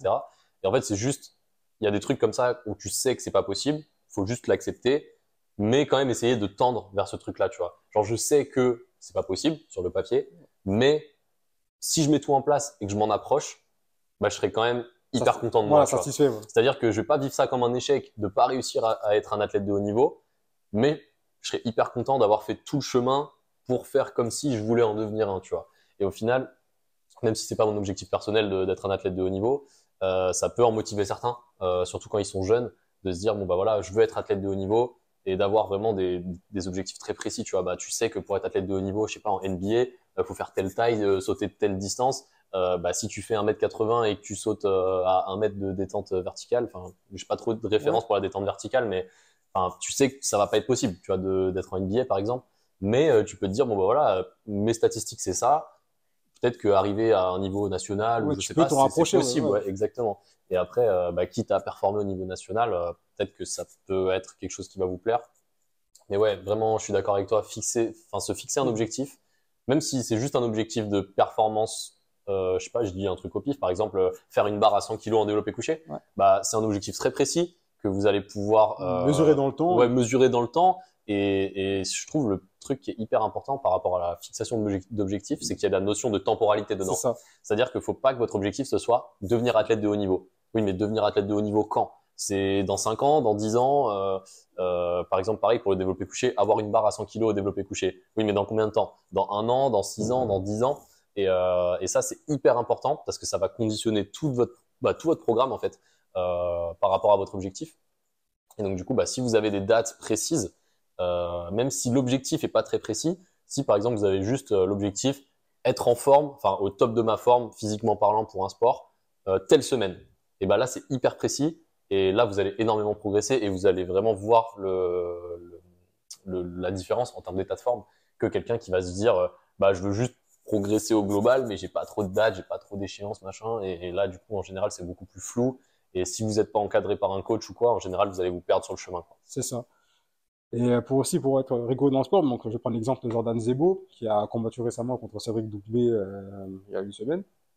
Lui, son but, c'est d'être champion de l'UFC. Donc, euh, il a pris le combat contre, il a accepté le combat contre Cédric Doumbé, qui a fait plus de 75 combats en kickboxing en pro, pour pouvoir euh, se rapprocher de son but. Donc, euh, il travaille toujours sur une corps et âme, comme il le dit si bien. Il, voilà, il gère son alimentation, il fait attention à tout. Mm. Et lui, son but, il n'y a pas de temporalité on ne sait pas quand il va être champion du UFC. Mais en fait, c'est tellement ancré en lui qu'il veut l'être un il jour. Il veut l'être et il s'investit, il, fait tout, il fait tout pour, euh, pour l'atteindre. Au point d'accepter un combat dans une autre promotion face à un adversaire. parce qu'il est déjà dans la démarche, entre guillemets, d'athlète de haut niveau. C'est ça, il est déjà conditionné. c'est ça. Voilà, parce que souvent, il ils sont pas conditionnés. Lui, il est déjà conditionné. Mais après, il est, très jeune, il a 23 ans. Ouais, et puis, comme tu dis, dans ce, dans ce cas-là précis, qu'il soit champion euh, en 2025 ou en 2026, tant qu'il atteint son but, il sera satisfait de son objectif, tu vois. Donc c'est ça aussi. Puis après, j'ai vu son interview post-combat, il disait qu'il bah, a accepté la défaite, donc il a dit qu'il a commis une erreur, voilà, qu'il voudrait une revanche. Il est passé à autre chose. Ouais. Ouais. faut savoir avancer aussi. Il faut pas vivre les échecs. Enfin, faut, accepter les, échecs. faut prendre les échecs comme, euh, comme une étape intermédiaire. voilà. Faut, faut, faut, prendre le positif. Faut se dire, ok, cette, cette étape-là de mon objectif, j'ai pas été bon. Pourquoi j'ai pas été bon? Qu'est-ce que je peux améliorer? Euh, Qu'est-ce que j'ai bien fait? Parce que souvent, il n'y a pas que du négatif à, à tirer il y a souvent aussi beaucoup de positifs. Donc ouais, c'est hyper intéressant euh, comme, euh, comme point de vue. Voilà. Donc Jordan, si tu as vu la vidéo, big up à toi. Donc question suivante. T'es pas un peu fou de faire autant souffrir tes jambes avec tes sauts Alors, je suis pas fou. Mes genoux sont très bien renforcés, que ça soit à gauche comme droit. Et les sauts, je les fais en chaussettes, ce qu'il faut savoir. Donc en chaussettes, bah, souvent quand on tape les jambes à la salle, on est pieds nus ou en chaussettes sur plate. Moi, je préfère être pieds nus parce que j'ai un meilleur ressenti. Donc, euh, quand je fais mes sauts, on va les faire en chaussures, mais je les fais pieds nus pour vraiment avoir la force réelle, pas de ce mec qui aide à, à compenser euh, les sauts. Donc, sûrement, c'est mes pieds qui décollent. Euh, voilà. Et la réception, des fois, ça fait mal. Donc, des fois, je me mets en hauteur, donc je, descends, donc je fais un drop jump. Donc, des fois, je peux être à 1m10, 1m30. je, je, je laisse tomber et je rebondis pour, voilà, pour voir euh, mon niveau de force. Et euh, vu que mes genoux sont bien renforcés, donc j'absorbe très bien le choc, donc ça ne me gêne pas de tomber cette hauteur-là sur mes deux jambes. J'essaie même sur une jambe par moment pour voir euh, si voilà, il y a des, des, des, instabilités ou autres. Ça va très bien. Mes genoux sont très bien renforcés et non, ils ne souffrent pas. Et je pense que c'est toujours une histoire de progressivité euh, t'as pas fait du jour au lendemain un drop jump à 1m30 euh, à une jambe. Non, j'ai commencé à 0,75. Voilà, exactement. 90. C'est toujours, vous voyez entre guillemets les meilleures performances des gens parce que c'est ce qu'on montre sur euh, les réseaux ou quoi, parce que bah on est fier de ces performances-là. Mais c'est pas euh, du jour au lendemain qu'on est arrivé à, à ces performances-là et on a adapté notre corps pour qu'il soit capable de subir cette contrainte et que du coup, bah, en fait, on devienne plus fort. Et si tu es capable d'encaisser un drop jump comme ça, bah t'es pas en train de faire souffrir ton corps, tu es juste en train de le renforcer pour qu'après il puisse encaisser des contraintes encore plus énormes. Voilà, c'est ça. Et en fait, je pense que tant que l'exercice en lui-même, il reste bien pratiqué, donc je prends par exemple l'exemple du soulevé de terre dos rond, parce qu'il y en a qui vont dire, euh, euh, donc là je parle vraiment avec le bas du dos rond, euh, sur du soulevé de terre lourd.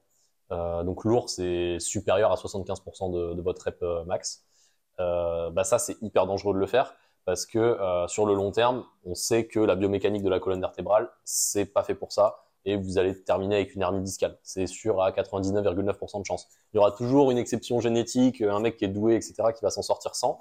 Mais 99,9% euh, de la population, s'ils font cet exercice-là comme ça, ça va pas passer. Par contre, pour tout ce qui est drop jump, etc., il n'y a pas de contre-indication biomécanique, si ce n'est que bah, du jour au lendemain, il ne faut pas passer de 0 à, 2 ah, mètres. Ah oui, c'est abusé. Là, c'est sur Instagram. Là, tu vois, Il y a eu des étapes intermédiaires. Et ça. Voilà. Ouais, c'est ça. Puis il faut se dire aussi que bah, les performances de fou qu'on voit sur les réseaux, bah, souvent c'est les athlètes qui sont élites dans cette discipline ou sur ce mouvement-là. Et donc, euh, tu peux pas comparer avec toi, tu vois, c'est pas possible. C'est, comme si euh, tu te comparais à, un pilote de Formule 1 alors que toi, tu as une Clio 2, tu vois. Enfin, tu, peux pas te comparer, tu vois, ça n'a rien à voir. Ok, c'est une voiture, mais c'est, pas, pas le même monde, quoi. Voilà, c'est ça. Puis, euh, question suivante, comment être un sportif plus complet? Donc là, je vais répondre assez rapidement. Bah, pour être plus complet, déjà, il faut avoir la force. La force, c'est la base. C'est ce qui va nous aider. Donc, être fort en membre supérieur, être fort dans les membres inférieurs. Ça va être plus complet. Puis avoir une très bonne base cardio, ouais. voire même euh, une excellente base cardio. Puis voilà, on est déjà complet au niveau euh, physiologique. Mm. Puis après, bah, être complet, il bah, faut faire tout ce qui est à côté, hein, tout ce qui est spécifique à l'activité, tout, euh, tout ce qui est bah, réchauffement, routine, comment se mettre en place. Je pense que ça passe aussi. Euh, moi, je parle vraiment pour l'escalade là, du coup. Pour être complet en escalade, il faut vraiment euh, analyser ses forces et ses faiblesses et plus travailler sur ses faiblesses que sur ses forces. Euh, c'est là où vous allez le plus progresser, avoir le plus de retour sur investissement en termes de, de temps passé à l'entraînement et de gains dans votre activité. Et ça passe aussi par la mise en place de, du travail de toutes les qualités annexes. Bah, on parlait de la souplesse, de la mobilité. Euh, tu viens de parler du cardio. Euh, vraiment, toutes toutes ces qualités, en fait, elles se travaillent et peut-être qu'augmenter votre cardio de 25%, ça va vous faire augmenter votre performance dans votre sport de 50%. J'en sais rien, je dis des chiffres un peu au pif. Mais des fois, on sous-estime un peu l'impact que, peuvent avoir certaines qualités physiques sur notre sport. Bah, en escalade, je pense par exemple à la souplesse. Euh, je pense que quelqu'un qui est très très raide, euh, il a beaucoup plus à gagner à faire de la souplesse et de la mobilité sur le bas du corps pour devenir beaucoup plus souple et mobile, pour avoir accès à des amplitudes qu'il n'avait pas et pour faire des mouvements du coup qu'il ne pouvait pas faire, que à faire des tractions pour compenser son manque de souplesse et de mobilité. Faire les deux, c'est encore mieux, mais euh, à choisir, travailler sur vos points faibles, ce sera toujours euh, la bonne solution pour devenir meilleur, je trouve. Voilà, donc pour finir ça, je dirais développer, enfin entretenir ses points forts et développer ses points faibles. C'est ça. ça. Ça revient à ce qu'on disait un peu, tout ce qui est rappel de force, etc. Il faut entretenir ses points forts, il faut pas euh, les oublier, il faut que ça reste des points forts, mais il faut tendre à ce que nos points faibles rattrapent nos points forts. Après, si c'est un vrai point faible, ça rattrapera jamais votre point fort. Mais euh, on peut toujours tendre à l'améliorer. À l'améliorer. je, dirais même euh, pas sortir de sa zone de confort, mais plutôt élargir sa zone de, sa zone de confort. Voilà. Ouais, voilà. On va retenir ça, élargir sa zone de confort. Mmh. Ouais, carrément. Alors, dernière question, c'est ma vision du sport avant et après Covid. Donc, euh, bah, moi, je l'ai vu en partie en étant blessé et en, bah, en étant en retour de blessure. Donc, ma vision du sport, je trouve que, par exemple, dans handball, je trouve que ça a changé. Donc, euh, avant le Covid, les niveaux, ils étaient. On voyait vraiment la différence entre le niveau N3, N2 et N1. On voyait vraiment la différence de niveau. Tu passes un vraiment un gap. Ouais, un euh, gap. Et euh, en post-Covid, je vois le niveau N1, bah, je vois les joueurs, je dis, mais attends, tel joueur, tel joueur de tel club, il joue en N1. Je dis, mais c'est pas possible. Je dis, il y a un truc qui s'est passé en post-Covid. Donc, j'ai l'impression ils ont été déséquilibrés. Les joueurs, vraiment, euh, je suis désolé du mot, mais vraiment mauvais, zéro, qui jouent au niveau national 1. Je me dis, mais c'est pas possible, il n'y a pas de joueurs dans leur club ou dans leur région. Ok. En plus, en région parisienne, je me T'as l'impression qu'ils sont sélectionnés par défaut ou Soit- tu, tu penses c'est dû à quoi par défaut, soit peut-être parce que tu vois, c'est les fils du président ou des trucs comme ça. Je me dis, mais c'est pas possible. Il n'y a pas de joueurs dans la région. En région parisienne, on a le meilleur vivier euh, au niveau du hand. Tu vois, des trucs comme ça. Alors qu'en post, en- avant Covid, il n'y avait pas ce genre de truc. Tu voyais vraiment des joueurs qui jouaient vraiment à leur niveau parce qu'ils étaient là, parce qu'ils étaient forts à leur ouais, niveau. parce qu'ils méritaient leur place en gros. Et même en, en, bah, en post-Covid, j'ai fait un match universitaire avec euh, des potes de la fac, comme ça, pour le plaisir. Et je me disais, mais attends, il y a un truc qui va pas, le niveau, il a trop baissé. Et je me dis, ces joueurs-là, ils- eux jouent à ce niveau-là. Je dis, c'est une blague. Et je dis, moi, je m'entraîne peut-être une ou deux fois par an pour euh, voir mes, mes capacités. Et je dis, je suis en train de jouer normalement, et je- sans forcer, sans entraînement. Et je suis meilleur que certains joueurs qui jouent à tel niveau chaque semaine. Ouais. Je me dis, il y a un problème.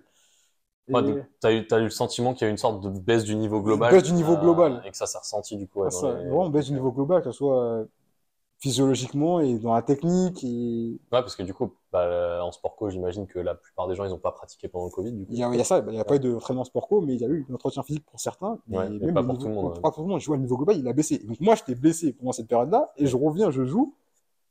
Et je me dis, mais il y a eu un gros décalage. tu Et sens, euh, je, je me dis, il s'est passé un truc. Et ça, c'est j'ai remarqué ça dans le hand, j'ai remarqué ça dans d'autres sports, par exemple au foot. Il y a eu une baisse du niveau global chez les jeunes. Mais il y a eu ce truc que j'ai remarqué chez les jeunes, c'est qu'ils sont des meilleurs athlètes que les générations d'avant. Ok, ouais. Ils font plus attention à certains trucs. Ils sont euh, plus, ils sont mieux, ils sont meilleurs sur le plan athlétique, mais peut-être sur le plan du jeu, ils sont peut-être moins bons. Il y a moins d'artistes, il y a plus d'athlètes que de footballeurs réels. Ok, ouais. Ouais, tu penses que le côté prépa physique a pris le dessus sur Après, le dessus côté technique. sur euh, technique de l'essence même du sport, ouais, du foot. ok. Je dis, on voit moins d'artistes. Le foot, il est un peu devenu un peu mécanique, je dirais. Il y a moins d'instinct. Par exemple, euh, je sais pas, moi, je vois un joueur qui est en face de moi. je- au lieu de l'éliminer, je vais faire peut-être une passe à mon coéquipier, alors que je crois que je peux l'éliminer. Il y a- On a perdu cette essence, ce côté artistique du foot. Ok, ouais, tu perds un peu le collectif au profit du, euh, de la performance individuelle où tu veux, comme tu dis, voilà, tu vas essayer de dribbler pour. euh, Alors que si tu avais fait la passe, peut-être que ça serait passé Voilà, aussi. bah, et- Par exemple, tu vois, un joueur comme Mbappé, bah, déjà, ils disent oui, c'est un crack.